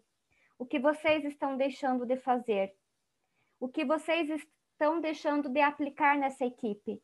Como é a sua liderança? É uma liderança humanizada ou é uma liderança mais racional, focada somente em resultados? E aí é, nós entramos num contexto que vocês são bancos cooperativos e vocês precisam de resultados como qualquer outra empresa. Mas hoje os bancos cooperativos eles tiveram nos últimos anos, segundo pesquisas, uma crescente muito grande em questão de resultados financeiros. E um dos quesitos é, que trouxe isso para os bancos cooperativos foi a humanização no atendimento. Enquanto é, bancos privados, Banco do Brasil, Bradesco e outros mais estão robotizando o negócio, né, onde as pessoas estão tendo pouco contato com as pessoas, os bancos cooperativos estão humanizando o atendimento. E isso vem trazendo grandes resultados. Então, se isso está dando certo, o que, que o líder precisa? O líder precisa entrar nesse contexto de colaboração, de cooperação. É, pessoal, eu gostaria muito da interação de vocês, então, conforme eu for falando aqui, por gentileza, quem quiser compartilhar, quem quiser falar, manda aí no chat que o pessoal vai, vai me colocando aqui. Carol, é... o pessoal aqui já comentou que o professor Alexandre Castro, que nos prestigia aqui, disse que o líder precisa ser criativo, criar respeito, é, entender os erros e acertos e gerar aí uma cooperação, negócio dessa palavra, porque será, né? Uma uhum. cooperação entre a equipe, não é? E aqui tem muito a ver com essa liderança situacional, né, Carol, que provavelmente você vai comentar, né? O quanto que nós temos como líderes, o quanto que nós devemos ser situacionais diante das, diante das diversidades, diante do, do desafio de desenvolver pessoas, né? diante, diante da maturidade da equipe. E um outro comentário da, da Josi, aqui da Joselma, que disse que o líder é um ser humano como qualquer outro, sim, como qualquer outro. E, e o que você está trazendo sobre não é, essa liderança humanizada das questões que a gente tem que fazer, não é? das questões que a gente tem que ter o hábito, porque as perguntas estão dentro de nós, às vezes a, gente não consegue realmente encontrar. E por que não pedir ajuda? Você acha que, Carol, gente, o líder tem que pedir ajuda ou não? Ele tem que se desenvolver ali sozinho? Ele não pode mostrar o que o João falou muito, né? A vulnerabilidade. Uhum. Muito bem, Dalila. E isso talvez seja uma crença, né? Uma crença limitante, que o João também comentou a questão de crenças. Como eu estou num papel de líder, de gestor, eu não posso talvez transmitir para minha equipe que eu sou vulnerável ou que eu sou fraco. E aí, todo dia eu tenho que vestir, né? vestir uma, uma postura, uma imagem que talvez não é a que eu gostaria, para não demonstrar essa vulnerabilidade, essa, essa, essa, essa parte que eu não gostaria que os outros enxergassem. Eu também estou me enrolando aqui com a palavra vulnerabilidade, João. Poucos têm o dom do João, né, de falar isso tão facilmente. Mas assim, o líder é um ser humano. E, e, na prática, professor Alexandre, é tão fácil a gente falar, mas a prática é tão difícil de você realmente aplicar essa liderança humanizada. O dia a dia, da Lila falou em rotina ali, e quando nós mudamos um comportamento, ou nós que queremos criar um novo comportamento, nós devemos criar um hábito novo.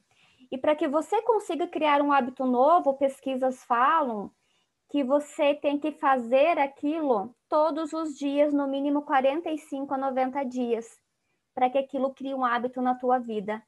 Então, para mim, ter uma liderança mais situacional, mais humanizada, é realmente eu colocar comportamentos no dia a dia, né? Comportamentos que antes eu não tinha, mudanças, é eu sair da zona de conforto e eu demonstrar muitas vezes que eu sou fraco e que eu preciso. A, fraqueza não, não significa de eu ser fraco, mas de eu precisar dos outros, de eu precisar da minha equipe, porque o líder ele consegue atingir os resultados sozinho? Não. Nós precisamos a todo momento de pessoas. O líder ele só consegue atingir os resultados se a equipe estiver com ele uma equipe engajada, uma equipe comprometida. E eu conto uma história aqui muito rapidinho para vocês. Eu estava um dia numa cooperativa trabalhando e aí eles estavam com um problema na máquina do café, né? Tava lá o, o gerente de RH lá na máquina de café, tava todo mundo querendo resolver o problema da máquina de café. Mas quem mexia na máquina não estava lá que era a moça que fazia o café, que organizava. Né? O que, que eu quero falar com isso? Quando eu falo em, em pedir ajuda, é envolver as pessoas no processo. Às vezes o líder ele sofre tanto querendo resolver um problema e errando, e acertando e tentando, porque ele não ouve a equipe. Depois o João vai falar da importância da comunicação que é um dos calcanhares de Aquiles hoje em todas as cooperativas, em todas as organizações. E pedir ajuda na questão de eu me autoconhecer, na questão de eu me autoanalisar e eu entender quais são as minhas limitações. Um líder às vezes tem dificuldade em se comunicar com a equipe. E a comunicação hoje é fundamental. Então, ele precisa se desenvolver, mas ele não consegue sozinho. Ele deve procurar ajuda. De um profissional, de um curso, de uma mentoria, hoje eu falo que tem é, muitas coisas aí no mercado. A própria internet hoje evoluiu muito, a pandemia tem muitos cursos. Eu preciso evoluir. Eu preciso, né, dessa é, autoconsciência, dessa autorresponsabilidade de que muitos dos comportamentos que estão impactando a minha equipe dependem da minha mudança de comportamento primeiro. E outra coisa muito importante, tem coisas que eu vou falar aqui, talvez vai impactar em vocês, é, e talvez não vai ser legal, mas eu preciso falar que nós, seres humanos, temos uma tendência muito forte em nos vitimizar. E alguns líderes também. Me fazer de vítima. Ah, porque a equipe não vai, porque Aí esses dias eu perguntei para um líder: você deu os direcionamentos para sua equipe? Eles não entregaram os resultados, mas você deu o direcionamento? A comunicação foi clara? Você fez uma reunião, você explicou? Qual foi a forma que você usou de conversar com essa equipe? Você dá feedback constante? Você faz avaliação de desempenho pelo menos uma vez por ano? Você tem processo de gestão de pessoas claros dentro da tua organização? Não tenho nada disso, Carol. Então, como você vai cobrar de uma equipe algo que você não foi claro, né? E aí vem aqui alguns desafios para os líderes. Esses desafios trago são das minhas vivências nesses últimos 15 anos que eu já estou nessa área andando aí no, no agronegócio, nas cooperativas, e eu fui juntando, e eu fui percebendo que os desafios eram os mesmos. Para uma cooperativa de 30 funcionários que eu atendo, para uma cooperativa de 3 mil funcionários que eu atendo. Eram os mesmos desafios. Eu compilei isso nisso que eu trago para vocês, a realidade do que é hoje. Primeiro, conhecer o negócio como um todo. Não é você olhar só para a sua unidade aí da cooperativa mas é você olhar para o negócio, para o mercado. O que, que, está acontecendo? O que, que o pessoal está inovando? O que, que o pessoal está criando e de novo? Então, como que está o mercado? Eu estou conseguindo ter uma visão sistêmica, uma visão estratégica do todo? Ou estou focado somente no meu negócio?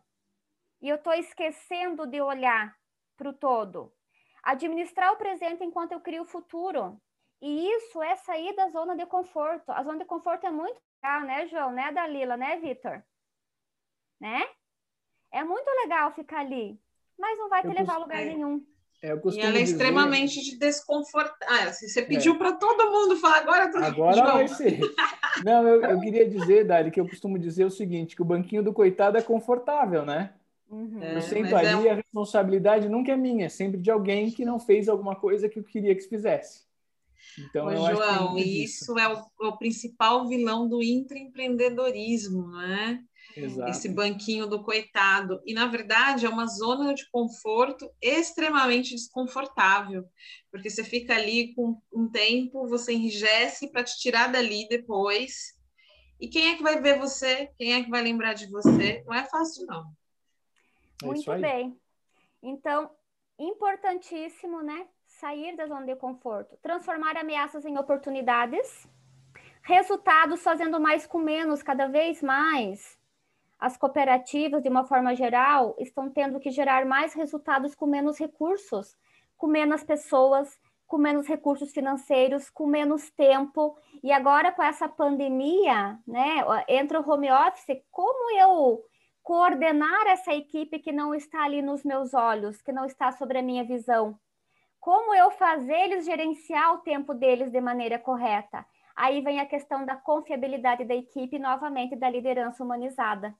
É, teve um presidente de uma cooperativa, é, uma das maiores do Brasil, falo do agro. Um dia eu, em conversa com ele, eu pedi, senhor fulano, como que é para você deitar na cama e dormir, pensando que você tem sobre né, a sua responsabilidade de alguma forma quase 50 mil associados e 15 mil funcionários. Ele falou, Carol, eu deito e durmo, porque eu tenho pessoas competentes e de minha confiança para fazerem o trabalho por elas. Eu tenho líderes excelentes na minha cooperativa e que entregam resultados, né? Então, como que você está criando uma equipe, uma equipe engajada, uma equipe que te vê como líder ou uma equipe que te vê como chefe? É, aquela liderança de anos atrás, que o ditado aí já fala, é, obedece quem tem juízo, né? Já foi. Manda quem pode, obedece quem tem juízo. É isso que é a primeira parte. Manda quem pode, obedece quem tem juízo. Hoje ela não é mais válida. A Dalila tá rindo. Ela não é mais válida porque hoje a liderança ela precisa ser cooperativa. Ela precisa ser interativa com a sua equipe. Ela precisa trazer a equipe para junto dela, ou seja, novamente humanizada. E um desafio muito grande é promover novos líderes. É a continuidade do negócio. Hoje nós ocupamos todos nós um cargo dentro da organização, mas esse cargo não é nosso. Nós ocupamos um cargo de liderança, né? Mas novos líderes vão surgindo e como eu estou formando como eu estou fazendo para trazer essa nova liderança? Qual é a liderança que está vindo? Dar direcionamento para a equipe, criar equipes integradas e comprometidas, monitorar e motivar, feedback constante, evolução e administrar as novas gerações dos colaboradores. E aí, falando novas gerações, eu vou entrar um pouco mais além, né? é, dessas novas gerações que estão vindo. Na sexta-feira nós teremos uma aula específica sobre isso, então também não percam aonde vocês vão ter aí um, uma aula extraordinária falando aí dessas gerações, desses desafios com esse público aí que está vindo, que vocês alguns já estão liderando e outros futuramente vão liderar, então como trabalhar, né, com, com todo esse pessoal. E aí, como eu ser um líder assertivo? como eu ser um líder, né? Que vai errar, que vai aprender, mas que vai ser assertivo nas suas atitudes enquanto líder, nas suas competências, nas suas habilidades enquanto líder. Primeiro, adaptação às mudanças, né? Hoje mudar é essencial. Quem não muda não cresce, quem não muda não evolui. Eu vou ficar no tempo, a gente vê muitas resistências e com a própria pandemia, resistência a reuniões online, resistência né, a novas tecnologias e todo mundo teve que se adaptar. Se eu não quero me adaptar por amor, eu vou me adaptar pela dor. e isso é fato, porque eu não tenho escolha. Eu não tenho escolha. Quando eu não faço por amor, infelizmente vem a dor e faz a gente aprender. Aprendizado contínuo, um líder, ele está sempre aprendendo. Ele vai ser sempre um aprendiz, como o João falou. Porque tudo está mudando a todo momento. Talvez o que eu estou falando hoje para vocês amanhã não tenha mais sentido. E aí tem uma, uma frase que eu gosto muito, que tem coisas que eu sei que eu sei, tem coisas que eu sei que eu não sei, e tem coisas que eu nem sei que eu nem sei. Né? Então tem coisas surgindo que nós não sabemos como será. Então, por isso a importância de você aprender, de você promover inovação, de você ter uma visão estratégica global do teu negócio, sempre com planejamento, né? Planejamento para você conseguir gerenciar de forma correta. E aí vem algo muito interessante que eu gosto muito, que é da autoconsciência. Nós somos responsáveis pelos nossos comportamentos. E nós não mudamos o comportamento do outro, nós mudamos os nossos comportamentos, o que gera impacto no comportamento do outro. Então, talvez você não tenha a mudança da atitude da equipe, porque primeiro precisa uma mudança de atitude tua, enquanto líder. E quando eu falo em mudança de atitude, é você olhar para o outro com a lente do outro, que nós chamamos de empatia, e aí cada um pode ter a sua né, autoanálise. Dentro do processo de liderança, quando eu trabalho a empatia, eu gosto muito da observação e da escuta atenta. É, os líderes, quando eles observam e quando eles ouvem e escutam atentamente a sua equipe, eles encontram muitas respostas. É, às vezes nós somente escutamos, mas não ouvimos, né?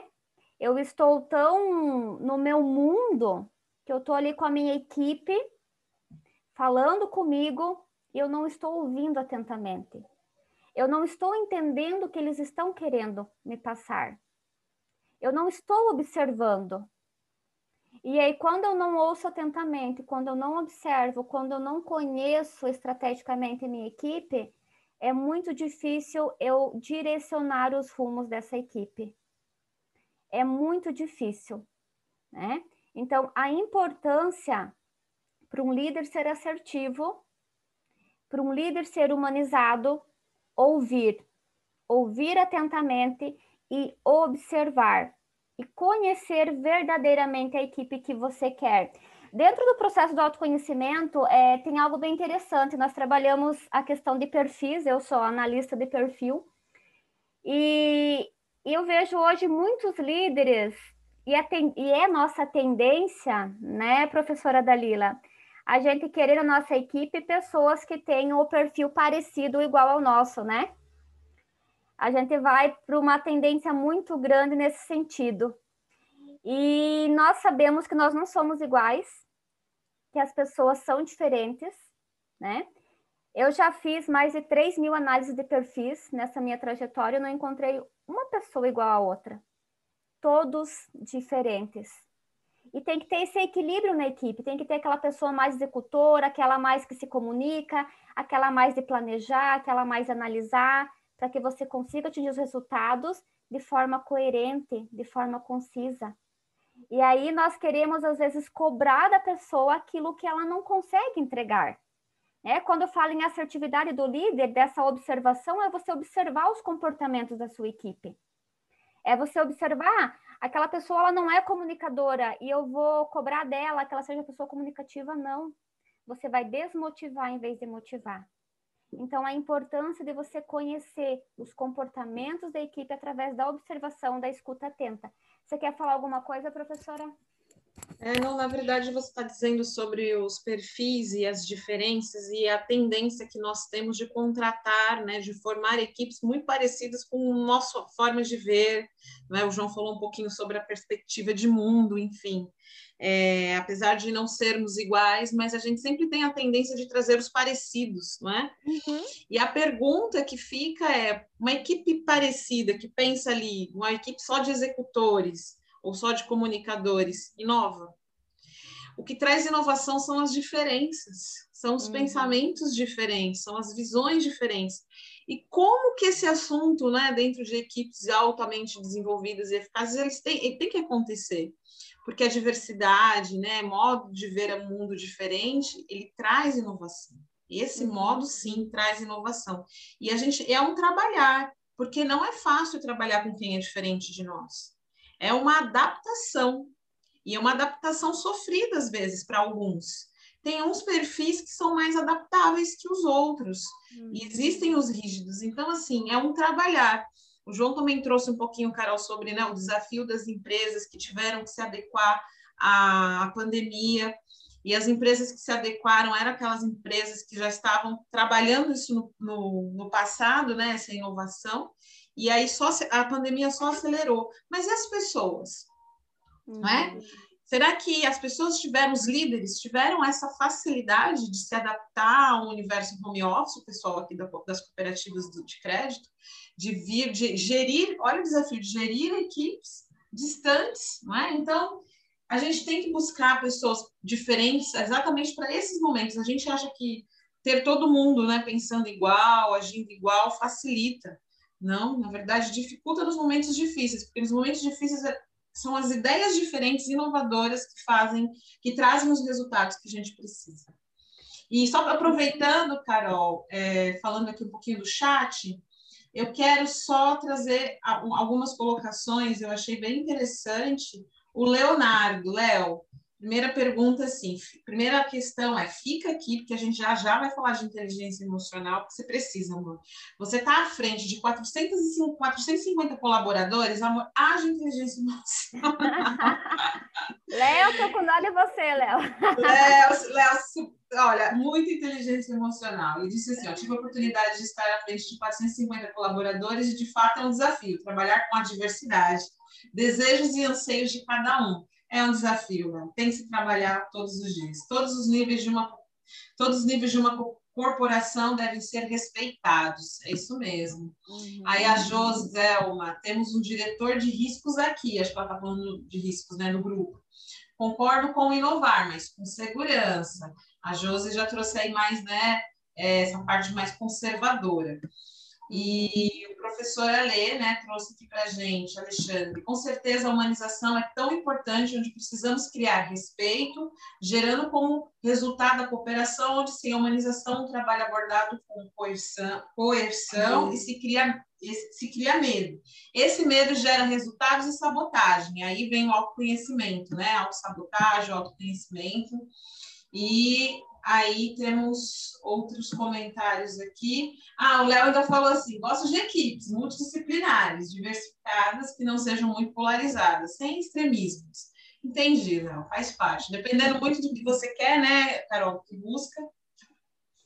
Isso aí. É, a importância né, de você ter uma, uma equipe equilibrada e com vários perfis e trabalhar. Eu acredito que liderança é isso, é gratificante né? Você conseguir trabalhar com todos esses modelos comportamentais e fazer com que todo mundo esteja engajado e comprometido.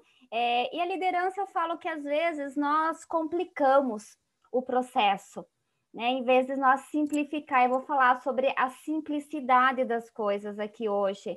É simples, é desafiador, mas quando você leva para o lado de você desenvolver pessoas realmente e através desse desenvolvimento você ter os resultados que você espera, tudo se torna muito mais simples. Né? Quando eu vejo a liderança como algo é, muito, muito complicado, muito desafiador, aí acaba, né, acaba vindo as minhas crenças, acaba vindo a minha dificuldade em alguns momentos. É, a Ellen trouxe ontem, eu só compartilhei aqui, né? Então, as habilidades aí, segundo o Fórum Econômico, até 2005, né? Então, até circulei. Solucionar problemas, autogerenciamento, foi o que ela trouxe, trabalho em equipe e o uso e desenvolvimento da tecnologia. Inovação não está somente ligada à tecnologia, né, Vitor? Mas a maneira como eu penso, a maneira como eu auto me gerencio, a maneira como eu coloco tudo isso em prática. E para que eu seja um líder estratégico, meus queridos, primeiro eu preciso abrir a minha mente, né? O que, é a abertura da mente? Muitas vezes eu preciso me olhar de fora. Quantas vezes você olhou para sua equipe, mas não o líder que está ali todos os dias com a equipe, mas como se fosse uma pessoa de fora olhando para a tua equipe? Quantas vezes você se olhou de fora? E eu gosto muito de, um, de uma frase que eu cito nos meus treinamentos, que é impossível você ver a ilha estando dentro da ilha. Você não consegue ver a beleza de uma ilha se você está somente dentro dela. Quando você olha do alto, quando você olha de fora, você consegue contemplar coisas que você não conseguiria ver se você estivesse dentro.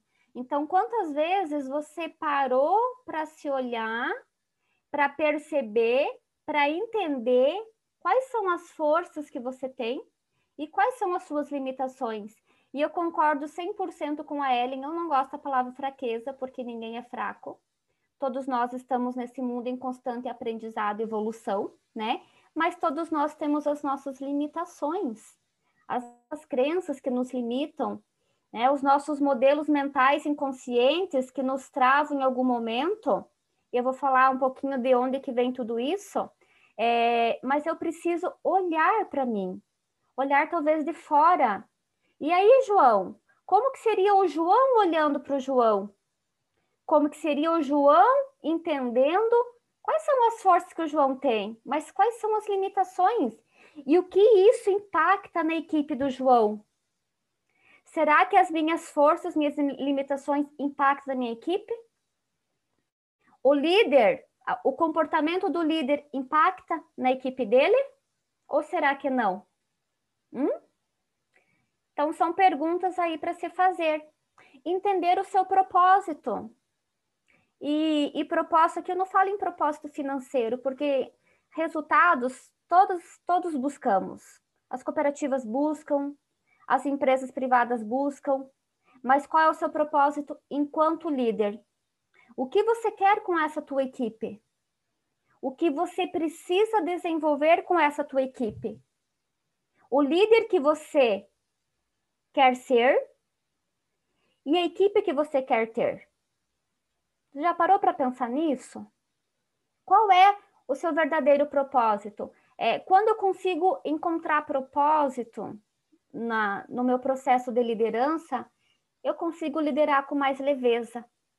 Porque a liderança ela não tem que ser um peso para o líder, ela tem que ser um processo leve, ela tem que ser um, um processo tranquilo, apesar de todas as dificuldades e desafios que um líder enfrenta aí no dia a dia.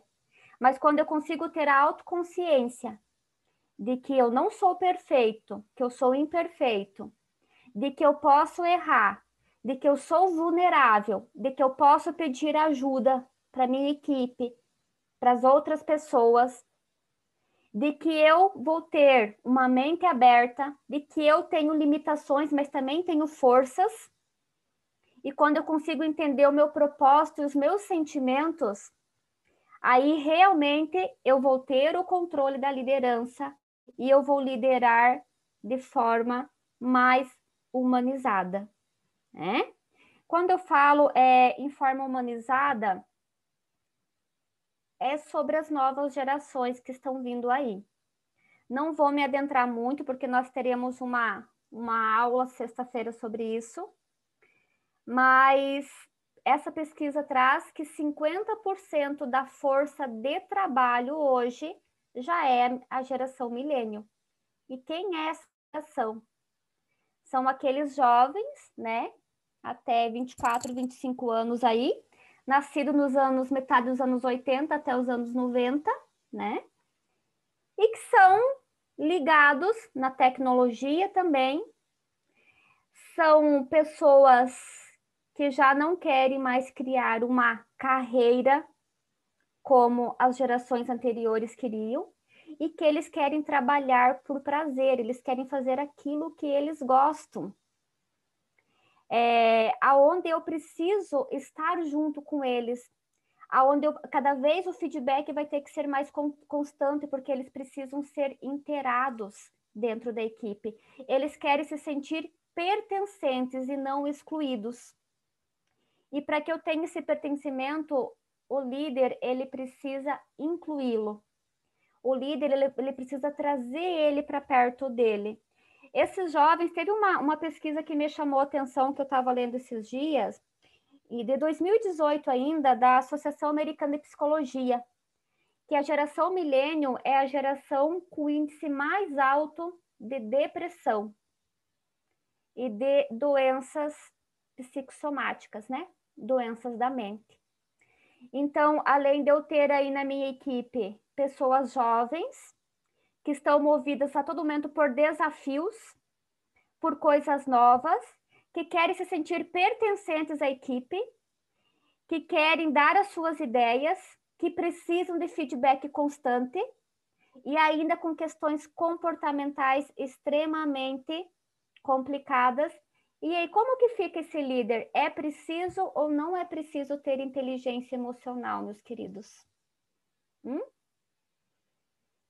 É preciso ou não é preciso ter inteligência emocional para trabalhar tudo isso que está vindo aí? Então, quando eu falo inteligência emocional, é você conseguir administrar todos esses desafios e administrar todas essas pessoas aí com diferentes personalidades, com diferentes comportamentos, com diferentes emoções e você ter o entendimento. Quando eu vou somente pela razão, eu não consigo, eu não consigo ter uma liderança mais humanizada. Tá, Carol, mas muitas vezes eu preciso agir com a razão, concordo, a gente vai falar sobre isso agora. Quando eu falo em, em cobrar processos, em cobrar regras, eu preciso usar a razão. Mas quando eu falo em equipe comprometida, cooperativa e uma equipe engajada, eu preciso usar a liderança humanizada. É, uma outra pesquisa que eu trouxe aqui dos Estados Unidos, né, da Califórnia, que funcionários mais satisfeitos com seu ambiente de trabalho têm alta de 37% nas vendas, os bancos e cooperativos que trabalham com vendas. Eu falo que vender é um desafio diário, todo dia você tem que se reinventar. A todo momento você precisa criar estratégias novas, né? Mas funcionários motivados, satisfeitos vendem mais. Funcionários satisfeitos são três vezes mais criativos. Funcionários felizes são mais produtivos que os demais. E pessoas que usam inteligência emocional são mais assertivas e produtivas no seu dia a dia. E aí é importante ou não é importante ter inteligência emocional, meus queridos? Extremamente importante. Mas o que é a tal da inteligência emocional que todos falam e parece que é tão fácil, que é tão simples, mas que no dia a dia talvez seja tão complexo? É, as emoções, nós não conseguimos não sentir as emoções, porque elas vêm muitas vezes de forma inconsciente. Nós precisamos sentir as emoções, mas para saber o que fazer com elas, para saber como trabalhar com essas emoções. A inteligência emocional é a capacidade, né, de nós reconhecer, honrar, respeitar e lidar com essas emoções, de lidar com esses sentimentos. Então, se vocês fossem dar uma nota de 0 a 10, o quanto vocês conhecem as emoções de vocês hoje? Que nota vocês dariam? Né? Lembrando que mais perto do 10 é o que mais você se conhece e menos é o que menos você consegue se conhecer.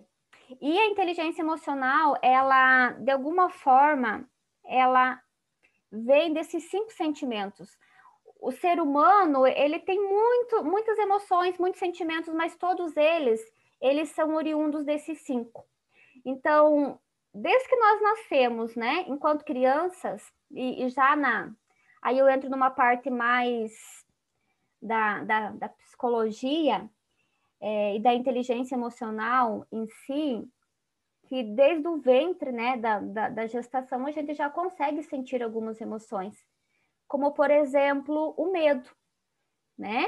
É, o medo a gente sente através do líquido amniótico da nossa mãe. Então, se é amargo, a criança sente, o, o, o feto, né? O bebê sente que a mãe está com medo. Se é doce, ele, ele sente que a mãe está feliz. Olha só que coisa doida. E esses sentimentos nós trazemos enquanto vida adulta. E são os cinco, esses, esses cinco sentimentos, eles vão estar a todo momento todos os dias pertencentes na nossa vida. Mas a pergunta é: o que fazer com eles? Como trabalhar com eles? De que forma trabalhar com esses cinco sentimentos? E aí nós, eu trouxe aqui para vocês de forma rápida, porque a inteligência emocional é um universo muito grande, né, professora Dalila, que não dá para a gente explanar aqui em 10 minutos, que é o que eu estou tendo aqui para conversar com vocês, né? E é um universo lindo, maravilhoso, que faz parte também do processo do autoconhecimento, né? E que traz aí uma maturidade muito grande para nós, enquanto pessoas, enquanto líderes, e quando você consegue ter realmente inteligência emocional, você consegue é, ter a autorresponsabilidade e a autoconsciência das suas emoções no dia a dia. Então, as cinco emoções básicas do ser humano é o medo. O medo é, é a emoção mais forte que o ser humano tem a todo momento nós estamos sentindo medo de alguma coisa. E o medo, o que, que é o medo? O medo é a tomada de consciência de que eu estou passando por perigo. Então, o João falou ali, o Vitor também, que nós temos muito medo de errar, porque toda vez que eu inconscientemente eu penso que eu vou errar, o meu cérebro está falando para mim, você está em perigo não erra que você está em perigo. E aí a reação que eu tenho é lutar ou fugir, tá? Só que existem dois tipos de medo: o medo real e o medo imaginário. E quando eu não quero sair da minha zona de conforto, quando eu não quero partir para algo, para um desafio novo, é um medo imaginário que eu estou criando. O medo real é aquele medo que está na tua frente. Você vai atravessar a rua, não tem faixa de pedestre, tá vindo um monte de carro, você não vai atravessar, porque o perigo está ali, está na sua frente. Agora, o medo imaginário. O medo imaginário é aquilo que você imagina que vai acontecer, que muitas vezes não acontece. E a probabilidade do medo imaginário acontecer é aí é, é muito pouco. 80% não acontece. É o nosso cérebro que está criando isso, tá? Então, o medo é o sentimento, a emoção mais forte que o ser humano tem. A todo momento nós estamos sentindo medo de alguma coisa, mas você precisa trazer sempre para o teu consciente, para a tua razão. Opa, Carol, mas esse medo é um medo real? Ele realmente vai acontecer ou é um medo imaginário? E com essa pandemia, a gente viu aí muitas pessoas se suicidando por medo. Um medo que é o um medo imaginário. Qual é a probabilidade né, de, eu, de eu pegar o Covid ou não? 50-50, gente. Então é importante a gente ter essa tomada de consciência. Quando eu falo em tomada de consciência, é você sair do teu emocional e vir para o teu racional. E aí, Vitor, esse medo aí que você tá, é o medo real ou é o medo criado aí pelo teu inconsciente? Ah, é o medo que eu tô criando, Carol, então vai. Vai, vai com medo mesmo. Tenta com medo mesmo. É, o nosso organismo, ele é, ele é muito interessante, né? Quando eu tô com medo, todo o meu sangue, ele vai para a parte inferior do meu corpo. Por isso, quando eu tô com medo, minhas pernas tremem, me dá dor de barriga, né? Eu sinto um vazio, tá? Mas eu tenho energia para correr ou para paralisar. O medo, ou ele te paralisa, ou ele faz você agir. Por que, que eu estou falando isso? Para que vocês tenham a tomada de consciência do que fazer com cada emoção quando você sentir cada emoção. Mas para você sentir cada emoção, você tem que estar consciente, tá? Medo, toda vez que eu me sentir em perigo, eu vou ficar com medo. E a raiva, de onde que vem a raiva? A raiva, ela vem do nosso inconsciente de quando eu não consigo fazer alguma coisa. Toda vez que eu não consigo fazer algo, toda vez que eu tenho um bloqueio, eu fico com raiva. Então, ah, eu, eu quero fazer isso. Ah, eu tô com uma venda aí no banco de tantos milhões para um cliente e eu não consegui realizar. Eu vou ficar com raiva, tá? Por quê? Eu não consegui, foi algo que eu não consegui realizar. É, a raiva, como que eu controlo a raiva? Quando a pessoa está com raiva, todo o sangue vai, né, para as partes superiores, cabeça e braços, mãos. Por isso que a pessoa vermelha, a pessoa fala sem pensar, a pessoa faz coisas sem pensar. Toda vez que eu tenho raiva, eu tenho que ter a tomada de consciência de eu fazer o meu cérebro respirar. E aí eu uso muito a técnica dos 30 segundos. Por que 30 segundos? Porque 30 segundos é o tempo que o cérebro tem para oxigenar, para ele sair do estado emocional e vir para o estado racional dele. Ok? Essas dicas que eu estou dando já são dicas para que vocês consigam ter a inteligência emocional e o equilíbrio emocional no dia a dia. Mas para que isso aconteça, meus queridos, é muito importante vocês terem a tomada de consciência. Sem tomada de consciência, você não consegue fazer isso, né, Dalila? É.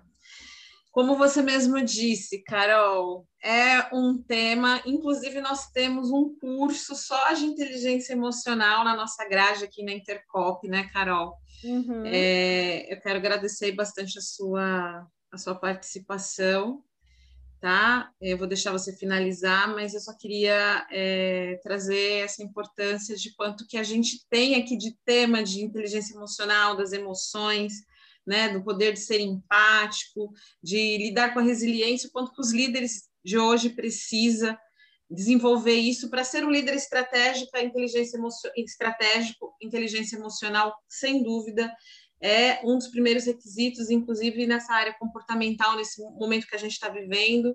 Então, é um desafio mesmo. É, okay. Vou deixar você fazer suas colocações finais. João entra e a gente já encerra a, a, nossa aula de hoje, né? Que Vamos já lá. já estamos aqui no horário.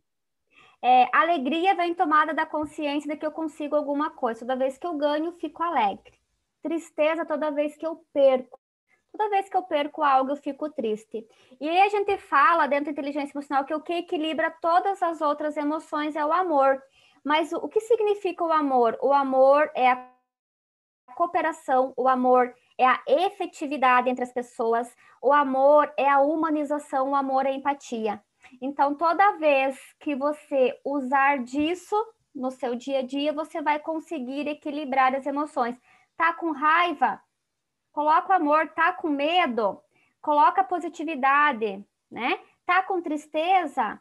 Coloca a gratidão, coloca os pensamentos positivos aí, e aí você consegue ter esse equilíbrio. A inteligência emocional, ela vem muito dos significados que nós damos para as coisas. Eu não vou poder me adentrar muito nisso, né? É um universo muito grande ali, meu tempo que está acabando, né? Fiquei com é, uma hora muito pouco, né, João, para falar de muita coisa. Mas os significados que nós damos vêm das nossas crenças e verdades que nós trazemos, que nós achamos que são verdades, mas são somente do nosso inconsciente, e isso é o que vai gerar aí as nossas atitudes, os nossos resultados no dia a dia, é o que vai trazer aí o equilíbrio.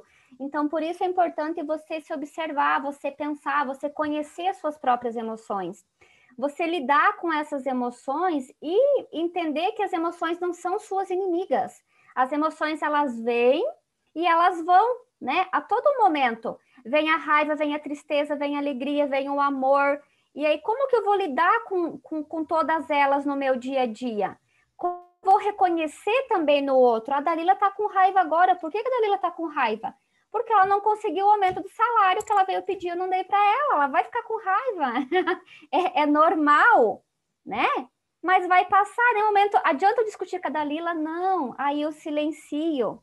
É dessa forma, reconhecendo as emoções nos outros, que eu vou conseguir ter inteligência emocional para saber lidar com os outros, para saber lidar com esses relacionamentos e é simplificar as coisas, meus queridos. É, inteligência emocional, na verdade, não é nada complexo.